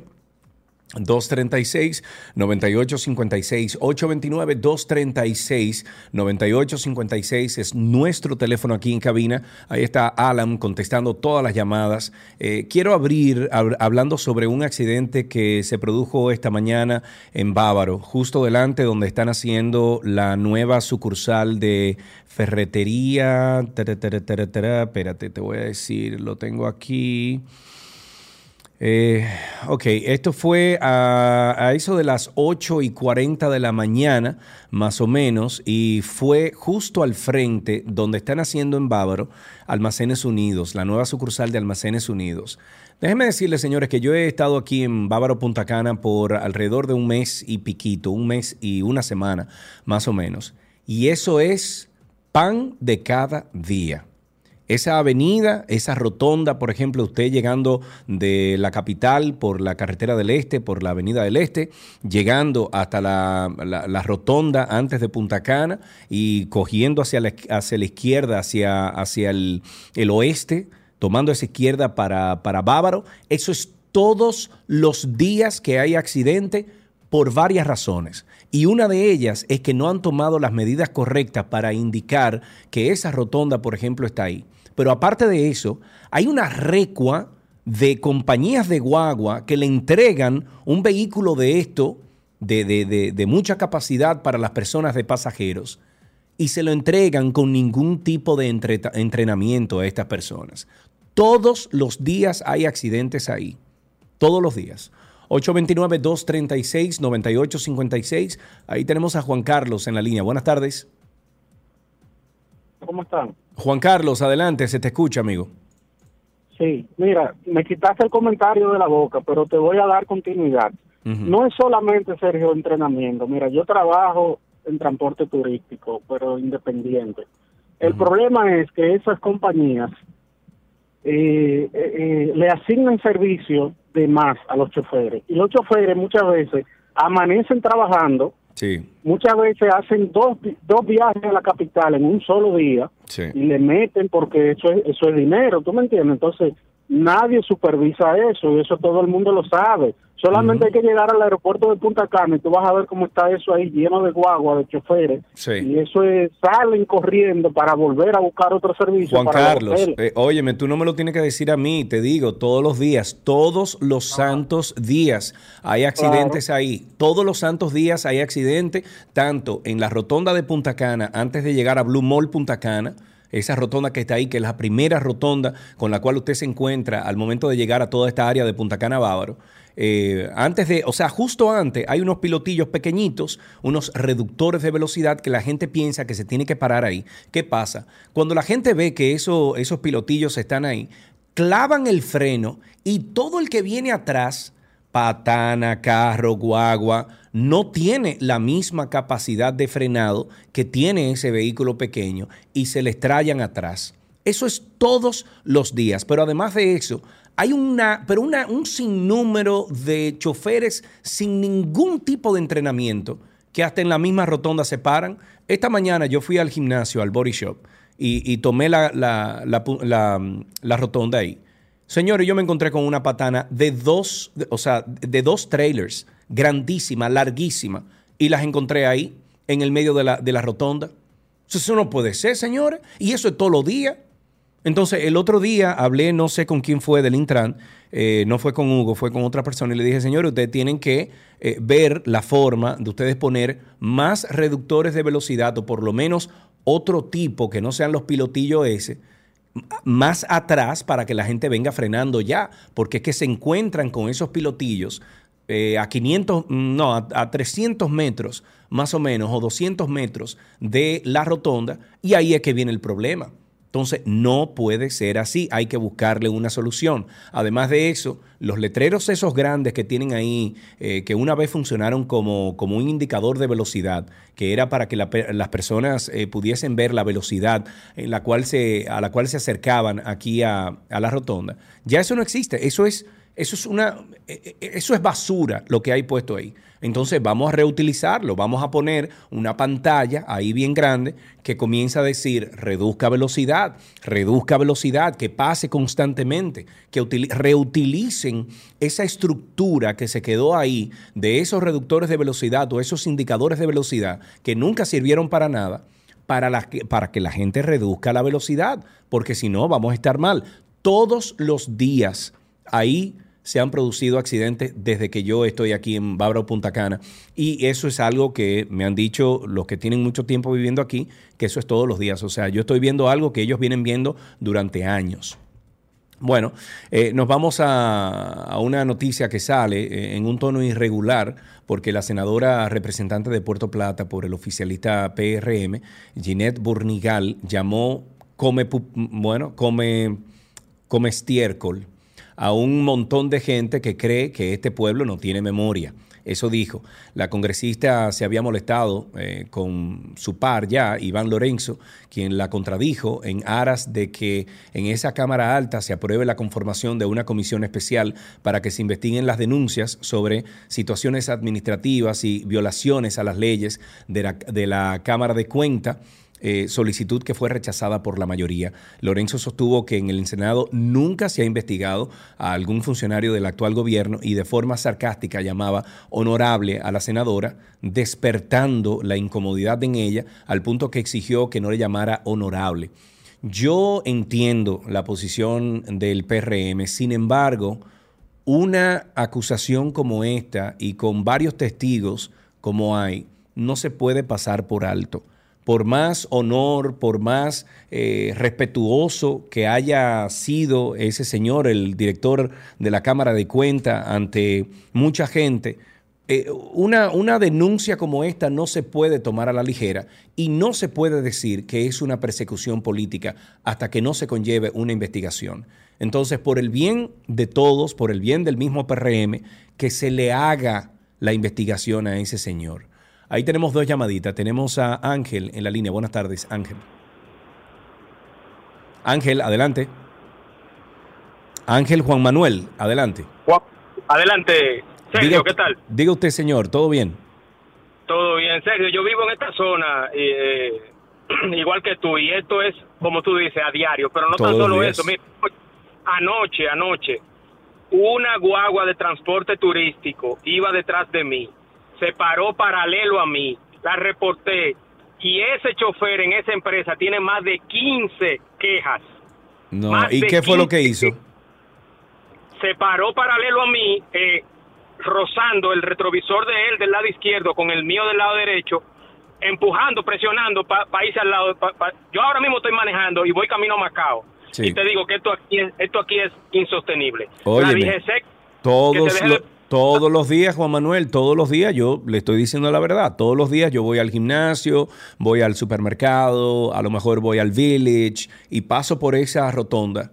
Y eso es todos los santos días que ahí se ven accidentes. Algunos de ellos eh, trágicos, eh, muchos de ellos no, gracias a Dios, pero aún así crean un problema en esa rotonda ahí. Tenemos otra llamada. Ah, no, esa se cayó. 829. Ah, no, sí, está aquí. Déjame ver. Eh, Ángel, adelante. Sí, ¿me escuchas ahora, Sergio? Sí, te escucho, Ángel. Eh, creo que fue, el chipeo fue mío. Dale para allá, cuéntanos. Eh, una pregunta que no escuché, y Karina. Karina anda en un picoteo. Hay una parte grabada con Karina y otra es conmigo en vivo. Ah, no, no, eso es importante, el picoteo. Sí, Estoy sí, sí. totalmente de acuerdo con eso que dices. de la investigación va a servir que si el hombre es inocente se descarga y él Claro. aprovecha y puede contrademandar civilmente por daños y perjuicios. Exactamente. Eh, y con lo de la carretera esa del este, que tomen unos cuantos de esos que tienen en la de Samaná y pongan para allá. Y esos letreros que lo tienen al borde de la carretera, que lo, que lo saquen un poquito, que el- esas mismas guaguas chocan con esos letreros también. Esa- Así, esa así mismito es, Ángel. Muchísimas gracias. Antes de pasar a este corte comercial, tenemos a alguien en línea. Ahí tenemos a... mm, déjame ver, ¿a quién tenemos ahí? Tenemos a Baplum, mi hermano Baplum. ¿Cómo tú estás? Hey, Sergio, dime, te dejan solo hoy. ¿Qué pasó? Me dejan solito hoy y una parte grabada. Cuéntame, Baplum. O todo bien. Mira, con, o escucha, con respecto a lo de a lo, a lo del Intran y los accidentes que están ocurriendo por ahí, que lo lamento mucho por ustedes que están por ahí y los que transitan por ahí. Pero yo te voy a decir algo, yo que tengo oportunidad ahora de viajar todos los meses, específicamente al sur, hasta San Juan, Barahona. Mira, Sergio, realmente la bulla que hacen las instituciones es aquí en la capital. Sí. En los pueblos no se ve nada. No hay posibilidad alguna de que lo de la cosa esa de que paquete bien resulte fuera del cuadrante central del, del, del distrito. No hay posibilidad de que lo puedan aplicar, porque no hay cómo estacionarse todos los vehículos. Los Sí. controles de tránsito que se deben tener, que todos tenemos que aprender cuando vamos a coger la, el examen de conducir, el librito y todo eso, que por eso fue que yo le dije una vez a, la, a que había que darle duro a la gente con multa altísima y dejar de dar chance, porque se supone que todo el mundo lo cogió y sabe eso. Sí, Y pero tú sabes que lo que pasa con eso, Baplum, te voy a decir algo con eso. Yo estoy de acuerdo con que las multas sean más grandes, con que la- las multas sean mucho más, de mucho más monto. ¿Tú sabes cuál es el problema? Que entonces esos agentes, y esto es histórico, esos agentes se van a aprovechar de ese poder que tienen sobre el conductor y en vez de Ah, ponerle eso- la multa a conciencia, lo que hacen es que le dicen, bueno, usted me puede La una parte ahora y dejamos eso así. Entonces ahí ya se cualquieriza el poder que tú le estás dando a los agentes. Primero tú Sí, tienes que tener un grupo de agentes que sea responsable, que le guste su trabajo, que gane correctamente para que nunca en la vida pueda flaquear al momento de tener que ponerle una multa a alguien sin antes pedirle una dádiva. Ese es el problema con eso, Baplum. Estoy contigo. ahí. Bueno, pues entonces no vamos a avanzar así porque no creo que lleguemos a ese momento. Vamos a aprovecharnos, vamos a comerciales y regresamos de inmediato aquí a 12 y 2.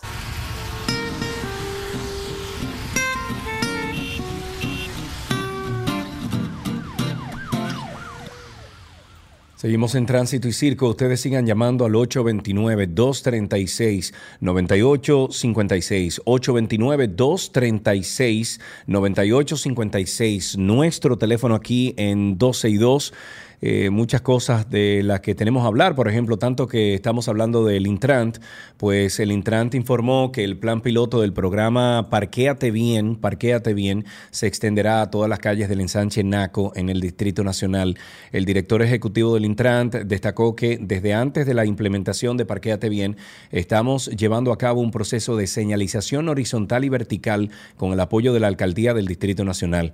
Al anunciar la iniciativa, el titular del Intran dijo que a la fecha han sido fiscalizados unos 212 conductores y se realizaron 194 devoluciones tras los infractores cumplir con la sanción establecida. Hugo Veras agradeció el apoyo de la población a esta medida, la cual procura reducir de forma significativa los tapones en esa zona. Yo me río porque eso no va a, funcionar así.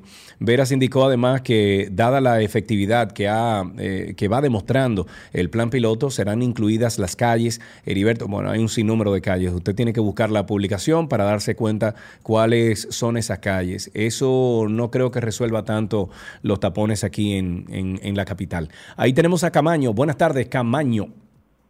Hola Sergio. Mi amigo Camaño, caramba. cuéntame, ¿cómo estás? Todo bien. Mira, tú sabes que Hugo Vera está con Hito Visor y su fórmula. Iban a Ujú. arreglar y qué va, muchacho. Conchale, eh, eh, creo que Hugo, Hugo se ha convertido en más político que otra cosa, mi amigo del alma que tanto quiero. Se dañó un hombre. Mira, yo lo tenía, óyeme, una persona, Hugo, fenomenal.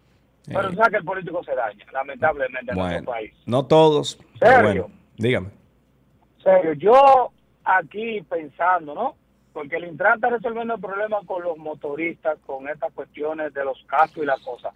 Pero yo me puse a pensar, tú ves el código de barra que tienen los cascos, dan todos los números personales, cédulas. que. Todo, pero eso lo venimos hablando no desde, desde hace meses, lo venimos hablando porque lo que que hicieron Camaño fue que montaron el, la plataforma, la montaron en un punto com. El punto com no es tan seguro como en un punto gov, porque los servidores le ofrecen es un poquito más caro, pero los servidores le ofrecen un poco más de seguridad a los puntos .gov. Además, no son plataformas abiertas porque pertenecen a gobiernos. Eso se habló hace meses y se dijo que eso se tenía que desmontar de ahí.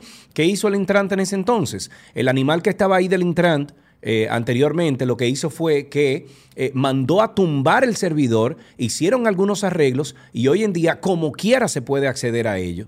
Eh, yo pensé honestamente de todo corazón que Hugo Veras no se iba a dejar llevar por, por la política en nuestro país e iba a hacer lo correcto, porque eh, aparte de todo eso, ese registro de motores es totalmente inconstitucional. Está en contra de lo que dice la Carta Magna en República Dominicana. Un grupo de abogados eh, sometió un recurso de, de Andre, ¿cómo que se llama eso? Un recurso de... Ay, Dios mío, eso tiene un nombre, un recurso no sé qué, de amparo, creo que es. Eh, bueno, gracias, Alan. Creo que es un recurso de amparo ante el, el procedimiento de este registro de motores porque violaba la Carta Magna y creo que le dieron de baja a eso, lamentablemente. Ahí tenemos una llamadita. Margarita está en la línea. Buenas tardes. Sí, buenas tardes. Eh, Adelante. yo resido acá en, en Punta Cana, Sergio Carlos, somos vecinos, tenemos que Ah, pero muy bien. Hola, vecina. Sergio Carlos, eh, yo tengo varios años viviendo en la zona y de verdad la anarquía y la falta de autoridad que hay a nivel de, de las autoridades de tránsito es increíble. Eh, tú ves como se, se, se cogen los cruces en vía contraria y delante de las autoridades y las autoridades no hacen nada y eso hace que se incrementen las incidencias de accidentes.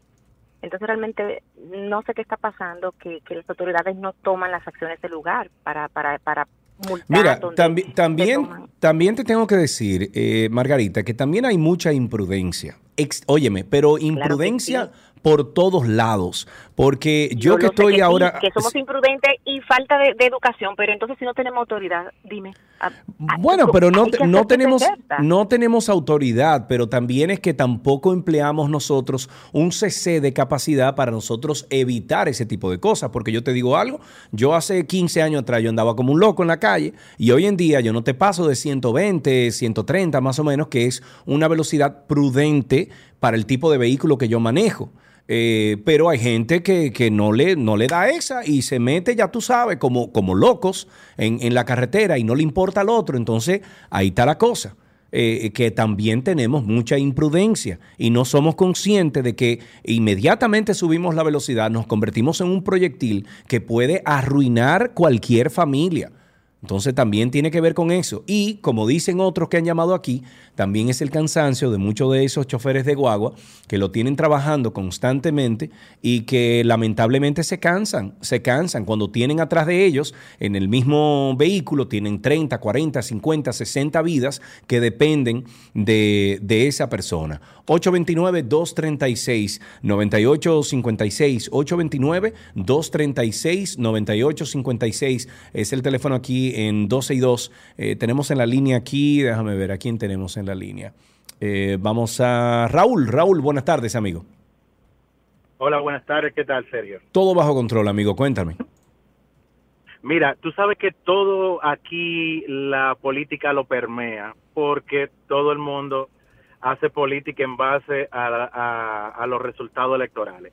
En el, en el primer gobierno de Leonel Fernández, una de las cosas que se lo llevaron a él fue la creación de la AMET y la puesta en circulación de la ONSA.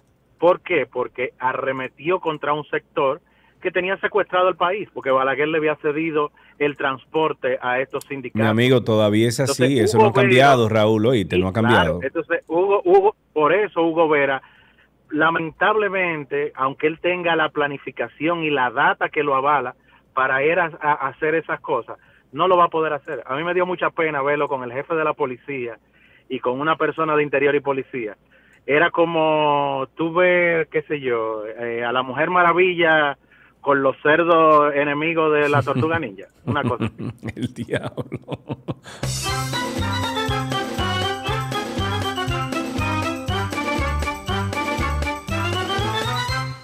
Richard de Marchena dice, esos reductores de la autovía del Coral antes de llegar a la rotonda de Punta Cana son un, desastre. He visto decenas de, de accidentes.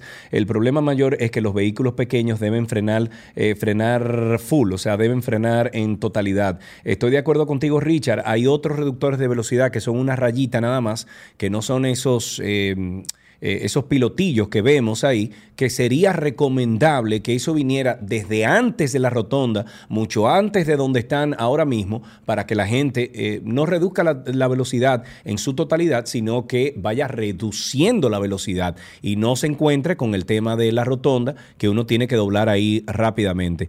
Eh, tenemos en la línea a Ángel Cano, él es abogado y ha estado luchando con este tema del registro de motocicletas. Ángel, desmutea tu teléfono ahí y quiero preguntarte en qué quedó, Ángel, el recurso de amparo, es que se llama, que ustedes presentaron ante el registro de motocicletas. Así es. Muy buenas tardes a todos. Eh, Sergio Carlos, gracias por tenerme en este espacio. Bueno, eh, nuestro recurso de amparo eh, fue declarado inadmisible por, la, por el Tribunal Superior Administrativo en el entendido de que ellos consideraron que nosotros, en vez de irnos a defender los derechos fundamentales, debemos atacar la resolución. Y resulta que la resolución, el plazo para atacarla, ya venció en el 2021. Por lo tanto, fue un fallo eh, a nuestro entender eh, sobre la interpretación que tenemos de esto. Fue, eh, no fue aceptado este fallo por parte de la Corte. Ok, y entonces, ¿cuál sería el próximo paso? Ángel, ya esto es definitivo. Vamos a tener que registrar estos motores con estas licencias estúpidas que han denominado en el Intran, que tenemos que hacerlo. Eh, sabemos que esto es anti-inconstitucional porque va en contra de, de la Carta Magna. Entonces, ¿cuál es el próximo pa- eh, paso? Ser rebelde y no registrar los motores. No, no definitivamente eh, la rebeldía nunca ha sido nuestra línea, vamos a decirlo así. Eh, y de ninguna manera este fallo de, sobre la inadmisibilidad eh, de- del recurso de amparo significa una validación del, del- del registro. Eh, todo lo contrario. Eh, hay que recordar que en justicia se observa la forma y el fondo. Eh, La inadmisibilidad se refiere a un asunto de forma, por ellos entender que había otra vía para y que lo que nosotros estábamos pidiendo no era un derecho, o sea, no sé, no sé cuál fue el criterio de la Corte en ese sentido, pero ellos dijeron, mira, tú tienes la vía contenciosa para atacar la resolución y evidentemente no fue la resolución que atacamos. Eh, pero de ninguna manera significa esto una validación del registro, ni siquiera tampoco que el registro está bien o está mal, porque no se observó el fondo del- de la solicitud de- de- del recurso de amparo, de acción de amparo. Entonces, ¿cuál sería el próximo paso? Bueno, nosotros estamos emprendiendo acciones para dirigirnos hacia el Tribunal Constitucional. Eh, en lo que sería, estamos todavía determinando cuál sería la vía más idónea, porque ah, en principio mis colegas abogados pudieran entender, bueno, pero dar una acción directa eh, en contra de la resolución, y, pero hay que ver las formalidades y qué dice la resolución sobre esto que constituya eh, un, un elemento de- de violación a derechos fundamentales. Eh, sin duda, nosotros debemos de seguir eh, atacando por todas las vías de derecho eh, la legalidad y la inconstitucionalidad de- del registro. Sabemos que quizás el registro pueda sonar inocente y para mucha gente pudiera estar, mu- muchísima gente pudiera estar de acuerdo con que se registre, pero cuando te metes en el fondo Bueno, pero, pero déjame decirte algo, Ángel. Yo no estaría nunca eh, en contra de que todos los motores en República Dominicana, más de 3.5 millones de motores que hay en, Repu- en República Dominicana, estén legales. El problema es que, por ejemplo, tú que eres motero, yo que soy motero, tenemos nuestra nue- eh, tenemos nuestro seguro, nuestra todo licencia y tenemos también eh, nuestra matrícula de nuestro motor y eso es lo que la Carta Magna demanda de personas como nosotros. A mí me encantaría que aquí en República Dominicana se, eh, es- se establezca una categoría para motores que cumpla de, o sea, o, o que se incluya dentro de el documento de licencia. Lo que pasa es que este registro que está ahora te obliga a ti a sacar una licencia por cada motor que tú tengas. Si tú tienes tres motores, tienes que sacar tres registros con tres carnets diferentes para esa, para, ese moto, para esa moto. Cuando en, al final lo que estamos haciendo es dándole una licencia a la motocicleta, no al conductor. Si yo tengo un amigo, por ejemplo, que venga aquí a, vi- a visitar a Punta Cana y que sea motero y que sea de fuera, eh, tengo que registrarlo al tigre para que pueda eh, montar mi moto. Eso es una estupidez grandísima, que eso no se hace en y es país. contradictorio, Es, con- es contradictorio, incluso acuerdos internacionales que tenemos donde las licencias internacionales son válidas en nuestro país con los países signatarios, incluso aquellas, moto- aquellas personas que tienen licencia para conducir una motocicleta y están habilitados. Y sobre eso también te iba a decir, eh, eh, Sergio, que eh, nosotros en el recurso de amparo le expusimos al magistrado eh, lo que nosotros llamamos el quinteto legal. El quinteto legal es matrícula, placa, licencia, seguro y casco, que es lo que establece la ley.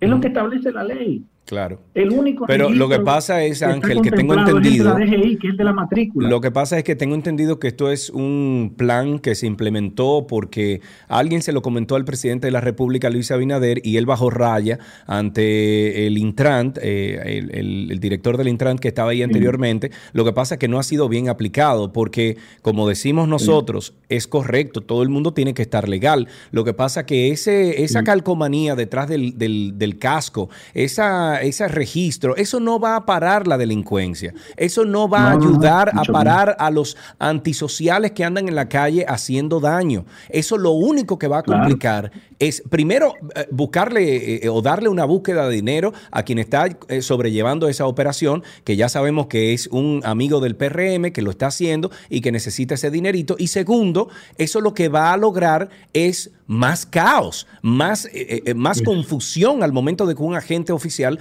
te pare y te chequee tus papeles. Lo es, y además de todo, somos el único país del mundo que tiene este tipo de medidas, sin estar contemplado en una ley también.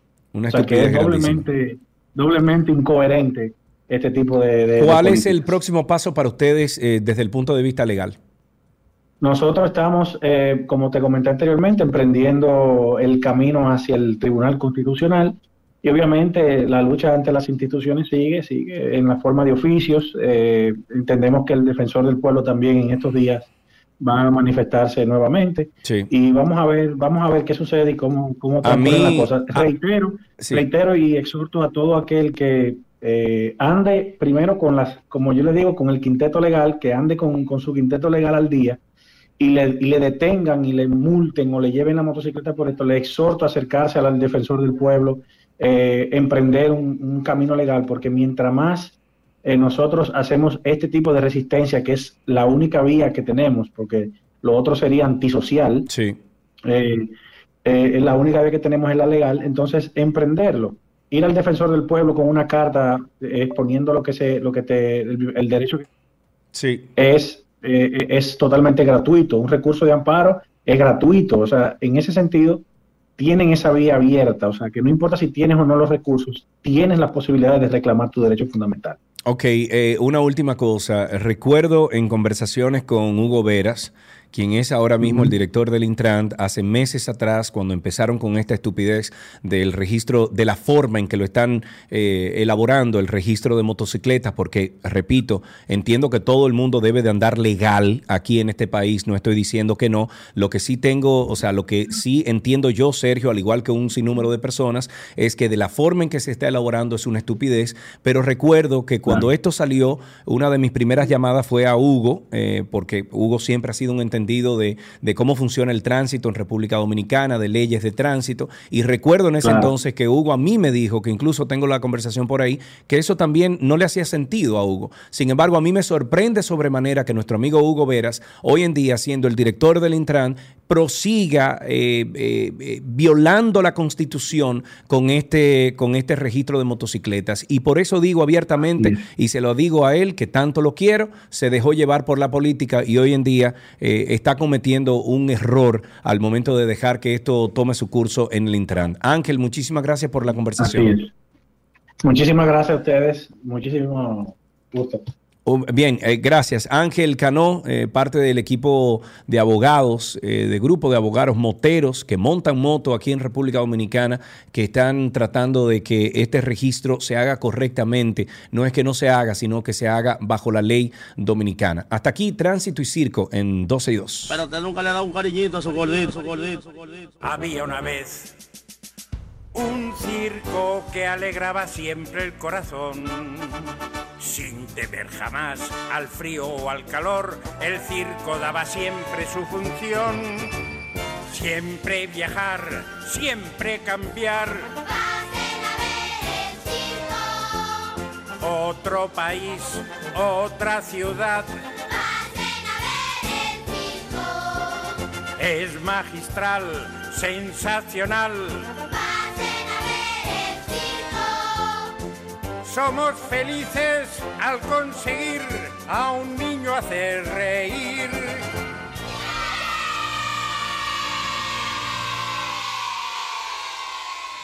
Nuestro segmento de medicina llega a ustedes gracias a Farmacia Carol, o más bien Farmacias Carol. Con Carol cerca te sentirás más tranquilo.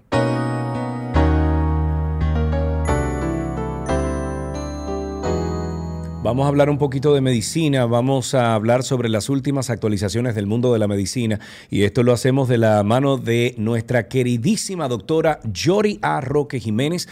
Ella pertenece a Infecto Team en redes sociales, arroba Infecto Team. Ella es infectóloga e internista y como dije siempre nos actualiza de todo lo que pasa en el mundo de la medicina. Doctora Yori A. Roque, hola, ¿cómo está usted? Muy bien, muy bien por aquí, gracias a Dios. Eso. Eh, eh, sana, no tengo ninguna de las afecciones. Hay ahora mucha. ni- Ahora lo que hay es, no sé si usted lo tiene aquí en agenda, pero hay un, como un, qué sé yo, que está dando una fiebre alta, unos vómitos, eh, no se sabe qué es aquí en República Dominicana. ¿Usted se ha enterado de eso? Sí, son muchas cosas. De hecho, era lo primero que tenía para hoy. Eh, antes de entrar al tema muy caliente esta semana, era hablar un poquito de influenza y dengue, que todavía están afectando mucho, pero algo increíble que ha sucedido, porque justo la semana pasada, recuerdas que, que hice un llamado de que debíamos vacunarnos, recordar que influenza es algo que nos afecta todos los años. Sí. Y eh, justamente, si alguien me lo hubiera dicho, yo no lo hubiera creído, porque esta semana ha habido un brote muy importante de influenza en diferentes colegios de esta ciudad, aquí en Santiago. Eh, tanto así que se han visto forzados a impartir las clases de manera virtual en varios colegios ya. Entonces, realmente recordar que la influenza usualmente cursa con una fiebre muy alta, así como mencionas. Eh, hemos visto pacientes esta semana que me dicen 39, 40 de temperatura, eh, que no me quiere bajar con acetaminofén, eh, he tenido que bañarme y todo lo demás, y justamente cuando se hacen las pruebas, pues sí salen positivos.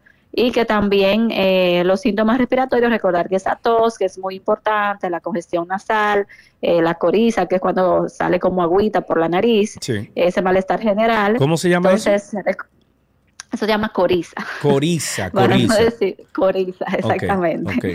Entonces, eh, recordar a la población que vaya a los centros de vacunación y que se vacunen, que realmente ya la vacuna de este año está disponible y que hay que evitar a toda costa complicaciones eh, por enfermedades como esta que son prevenibles. Ok, bueno, si ustedes tienen pregunta para, preguntas para la doctora, lo pueden hacer a través del 829-236-9856, 829-236-9856. Si están ustedes en YouTube con nosotros y tienen alguna pregunta para la doctora, también, ah, bueno, mira, aquí hay una pregunta ya para la doctora. Ani pregunta, eh, doctora Yori, ¿qué es Gorilla Fever?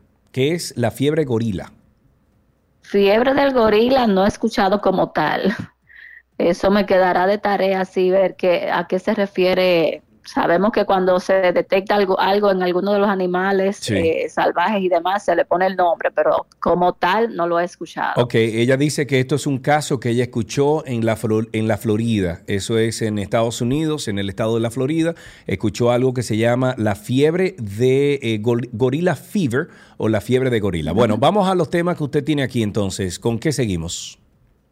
Bueno, pues la crisis en Haití, que el tema ahora es ese brote de cólera, que obviamente ya muchas personas eh, un poco preocupadas, porque ustedes saben que todo lo que afecta allá, así fue la sarna aquella vez, y, y cada vez que afecta algo allá, en pocos días lo vemos aquí. Sí. Y esto era algo de esperarse por el tema de las inundaciones y situaciones precarias de salubridad que son bien conocidas, que son factores que facilitan estos brotes. Pero eh, algo importante es que no solo en Haití está ocurriendo eh, algo semejante. Ya el lunes la OMS anunció eh, a través de su equipo de manejo de cólera que luego de muchos años en descenso de los casos, estamos viviendo en un aumento de los brotes alrededor del mundo y que el promedio de letalidad está aumentando, que casi se ha triplicado en comparación a, a los últimos cinco años, estando en un 3% en África actualmente. En Siria han fallecido al menos 33 personas, pero en Malawi, al este de África, eh, donde se ha diseminado en 28 distritos, han fallecido unas 110 personas de un total de 3.891 infectadas desde marzo. Eso fue este martes, según un reporte de su Ministerio de Salud.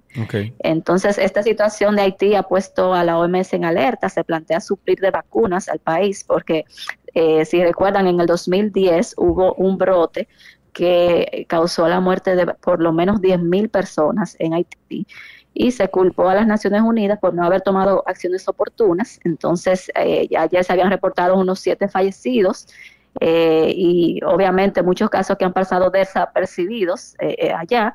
Eh, están tratando de evitar, obviamente, que se siga propagando en, este país que se encuentra en tanta crisis en este momento. Ok, 829-236-9856, 829-236-9856, el teléfono aquí en 12 y 2. ¿Y qué tal, doctora, esos casos desapercibidos que menciona usted?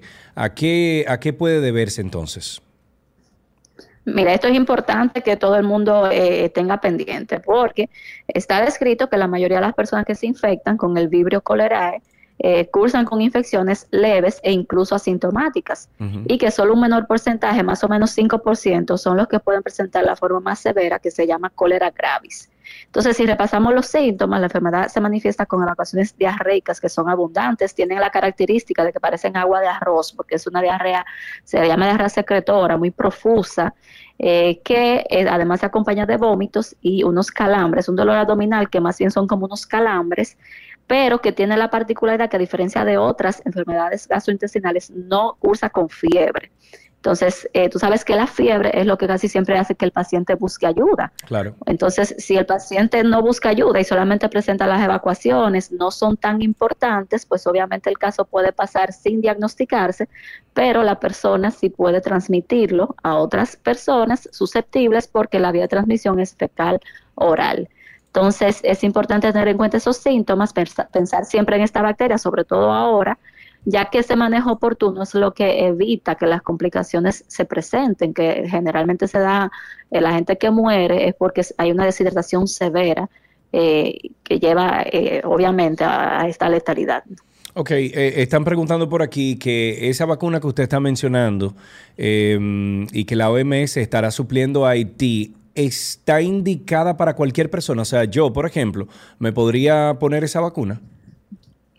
Mira, realmente no. Hasta ahora, por lo menos hasta ahora, no estaría indicada.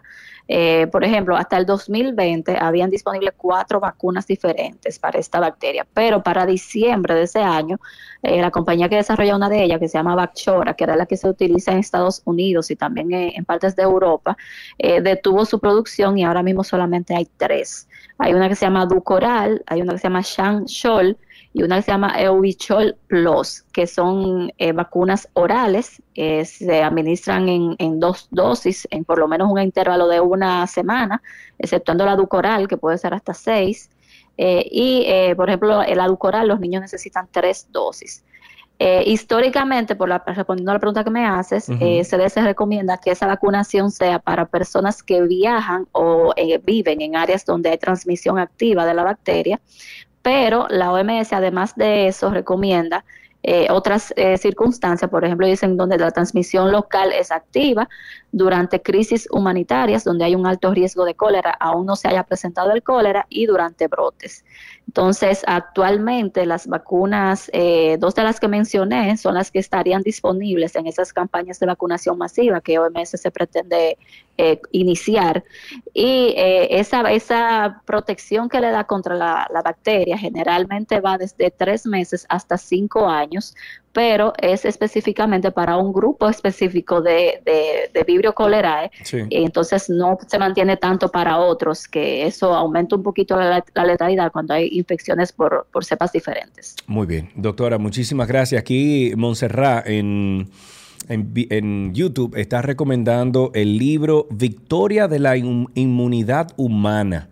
Victoria de la Inmunidad Humana. Dice que el que no ha leído este libro va a andar siempre con ese corre-corre. Voy a buscarlo, Montserrat, a ver de qué se trata ese libro. Eh, Muchas gracias, Doctora, sí. ¿se nos queda algo? No, todo eso que tener pendiente en estos días que pudiera pasar, porque me hacían una pregunta ahorita por las redes de que con todos los problemas que hay ahora en Haití, sabes que, que hay muchas eh, situaciones, muchas Sí. personas yendo de, allá para acá, Sí. eh, que si se han tomado medidas, obviamente eso sabemos que, que quizás no, y por tanto debemos eh, tener pendiente cualquier cuadro que pueda presentarse y que pueda diagnosticarse como cólera para tener los cuidados del lugar. Ok, muy bien. Bueno, pues estaremos al tanto entonces, doctora. Muchísimas gracias, como siempre. La doctora Yori A. Roque Jiménez es infectóloga e internista. Siempre nos acompaña aquí semana tras semana para actualizarnos sobre todo lo que está pasando en el mundo de la medicina eh, todas las semanas. Muchísimas gracias, doctora. Y nosotros seguimos con mucho más aquí en 12 y 2.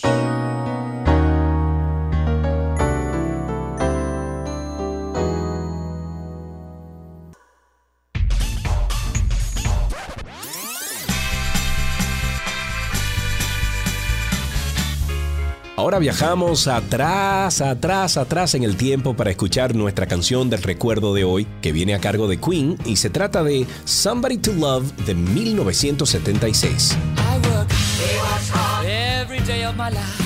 I work Esta es la canción principal del disco A Day at the Races del grupo rock inglés Queen y es una de las más escuchadas del grupo. El productor musical Roy Baker utiliza la técnica de duplicidad de voces en multicanales al estilo del fragmento operístico de Bohemian Rhapsody. La voz predominante es la de Roger Taylor para los registros más altos, luego la de Freddie Mercury y por último la de Brian May para las notas más graves. El resultado es un gospel increchendo que culmina con un desgarrador Somebody to Love, en el cual Freddy recorre varias notas cambiando de escala e incluso se escucha cuando toma aire para descargar las últimas notas. Desde A Day at the Races Tour del 1977 hasta el The Works Tour en el 1984. Hoy, Somebody to Love the Queen es nuestra canción del recuerdo. Disfrútenla.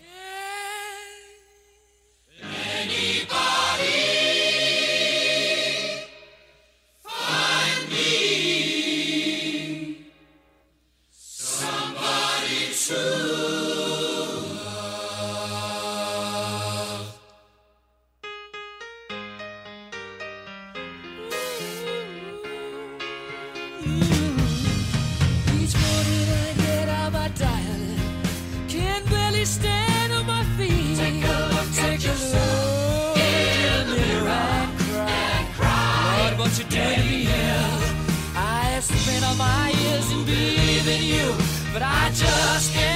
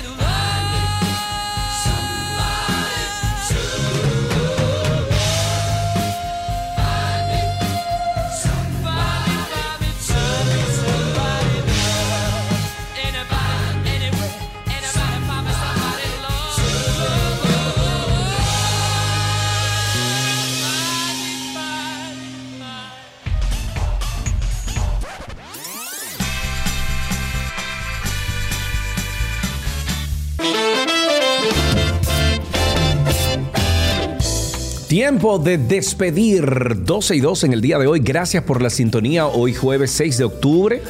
Wow, dos y media de la tarde ya. ¿Qué tú vas a hacer esta tarde. Karina? Yo, absolutamente nada. Montarme en un avión, a irme algo bueno, que pero eso, puede espérate, darse espérate, bueno. pero eso no es absolutamente nada. Eso es montarte en un avión, Karina. Ah, sí, bueno, pero es hacer nada que voy, a, de- a desconectarme de todo, pero también a algo de trabajo. Me reintegro la semana que viene. A todos, muchísimas gracias por la sintonía y recuerden que nos encontramos a través de las redes sociales, siempre, permanentemente, como 12 y 2, Karina Larrauri, Sergio Carlo. Chao, chao. Ok, chao, chao.